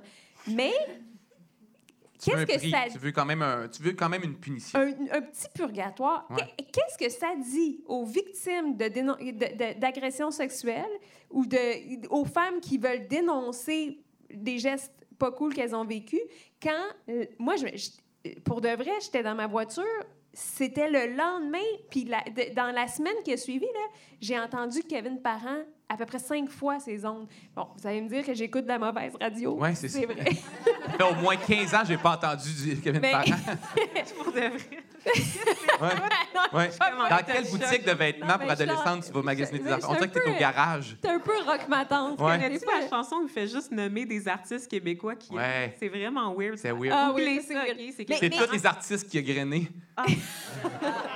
Mais, mais, mais qu'est-ce que, qu'est-ce que ça. est-ce que- mon point, c'est. qu'est-ce On que approche de la fin, je vous le dis, là. Le message. Non, mais le message était. Puis c'est super intéressant. Moi, j'ai. Parce que chaque personne. euh, se sent plus proche d'un des deux cas, souvent. Tu sais, mettons, euh, je parlais à des amis humoristes, mettons, euh, Louis C.K., pour eux, deux ans de purgatoire, c'est énorme, là, tu sais, puis il a perdu une série puis un film. Pour eux, c'est comme, mais il va revenir, puis il y avait quand même 40 millions dans son compte, puis il va revenir, tu sais. Mais pour eux, c'est énorme. Pour la plupart des victimes, faut comme, ben, c'est encore une preuve que c'est pas grand-chose, tu sais. Fait que cette punition-là est, est euh, débattable aussi, là. Ben, tout à fait. Je- Aziz Ansari, là, qui est un autre artiste que moi Ouais. j'aimais beaucoup, qui lui aussi a disparu. Là. Les, les allé- c'est c'est ça, les allégations à son égard, c'était un peu c'était une, autre ligne, là, on dirait, là, dans les zones grises là, des, euh, des agressions sexuelles, de l'inconduite sexuelle plutôt, on va dire ça comme ça. Mais tu sais, il a continué à faire des tournées, puis à, Ouais, il l'a abordé dans son spectacle après. C'est ça, là, par de contre, tu ville en ville. Mais ah, puis ah, les gens payaient un pour aller peu le voir. Ouais, ouais, ouais, cancel ouais, j'ai pas, trippé, puis j'étais un artiste que j'aimais beaucoup. te- arrivé en t'étais t-shirt, pas de décor, pour dire ça a été tough, là, je fais comme. Mais je sais pas. Tu, tu limites bien. Ouais? on voit Ouais, mais que tous c'est- les hommes sont capables de dire ça. Ça a fan. été tough. On se pratique tous devant le miroir le jour que ça arrivera, là. Ah, t'es tough. J'étais mineure. Hey, merci, merci à tous les. Ah, ouais, ouais. Mais souvent, l'autre aussi était mineur, tu sais. tout Ça devient malaisant. Mais euh, merci à tous les deux d'avoir participé. Je pensais faire peut-être une période de questions, mais il est rendu trop tard. Puis, euh, faut, euh, il est rendu On a- trop tard. on a jasé Quoi, faut-tu quitter, genre? Hein? Faut-tu, on va-tu être mis dehors de, comme le Oui, monsieur oui, je vais- passer le balai derrière nous? Non, non, il faut que je ramasse tout mon stock. Ah, ok. parce que c'est ça. Ça, c'est vraiment comme très humain comme conversation. Euh, on se connaît pas beaucoup, mais c'est effectivement, j'étais humain là, dans mon échelle de ce que je peux être. là. Euh, merci tout le monde. à- à- merci que les gens qui ont été présents ici. Merci de vous être placés ce soir. Comme je dis, c'était le dernier épisode de l'été, mais je veux pas vous dire quand, mais c'est sûr que je travaille pour que ça revienne à l'automne dans une formule. On va revoir tout ça, mais c'est pas fini tout ça. Restez à l'écoute, tout le monde. Merci à tous les deux d'avoir Si je tiens participé à m'excuser euh, au PQ. au PQ, aux gens du PQ que j'aurais pu insulter. Ouais. Je suis désolée. Non, mais, ah, mais t'as raison. Il faut bien le souligner, là, parce que des fois, pour le gag, on entretient un, un préjugé, puis puis il y a des préjugés qui sont comme acceptables dans certains milieux, puis effectivement, dire le PQ ou les PQ sont racistes, c'est facile. On le pense pas tout le monde, juste certains PQ sont racistes. Légèrement Certains. raciste. C'est très... C'est seulement ceux qui ont une fleur de lys et ou un oui sur leur photo de profil. Les restes, c'est tout correct. J'ai déjà fait une joke sur genre les gens qui ont comme un drapeau du Québec comme photo de profil à la radio, genre, puis comme il y a une madame qui a, qui a commencé à juste bombarder la page Facebook de notre émission de commentaires. euh, Elle avait un semi- drapeau. Elle a essayé de me canceller, en fait. Ouais. C'est- Mais en même non. temps, des- ces gens-là sont sensibles. Ils sont victimes de préjugés aussi. Fait que ça, mettre- Tout le monde est victime. Je- moi, je je voudrais faire un, un podcast, ça s'appellerait Tout le monde est victime. Ah, Bonne idée. Hein? Génial! Ça serait juste moi puis deux hommes blancs aussi. tu rappelles Jean-François.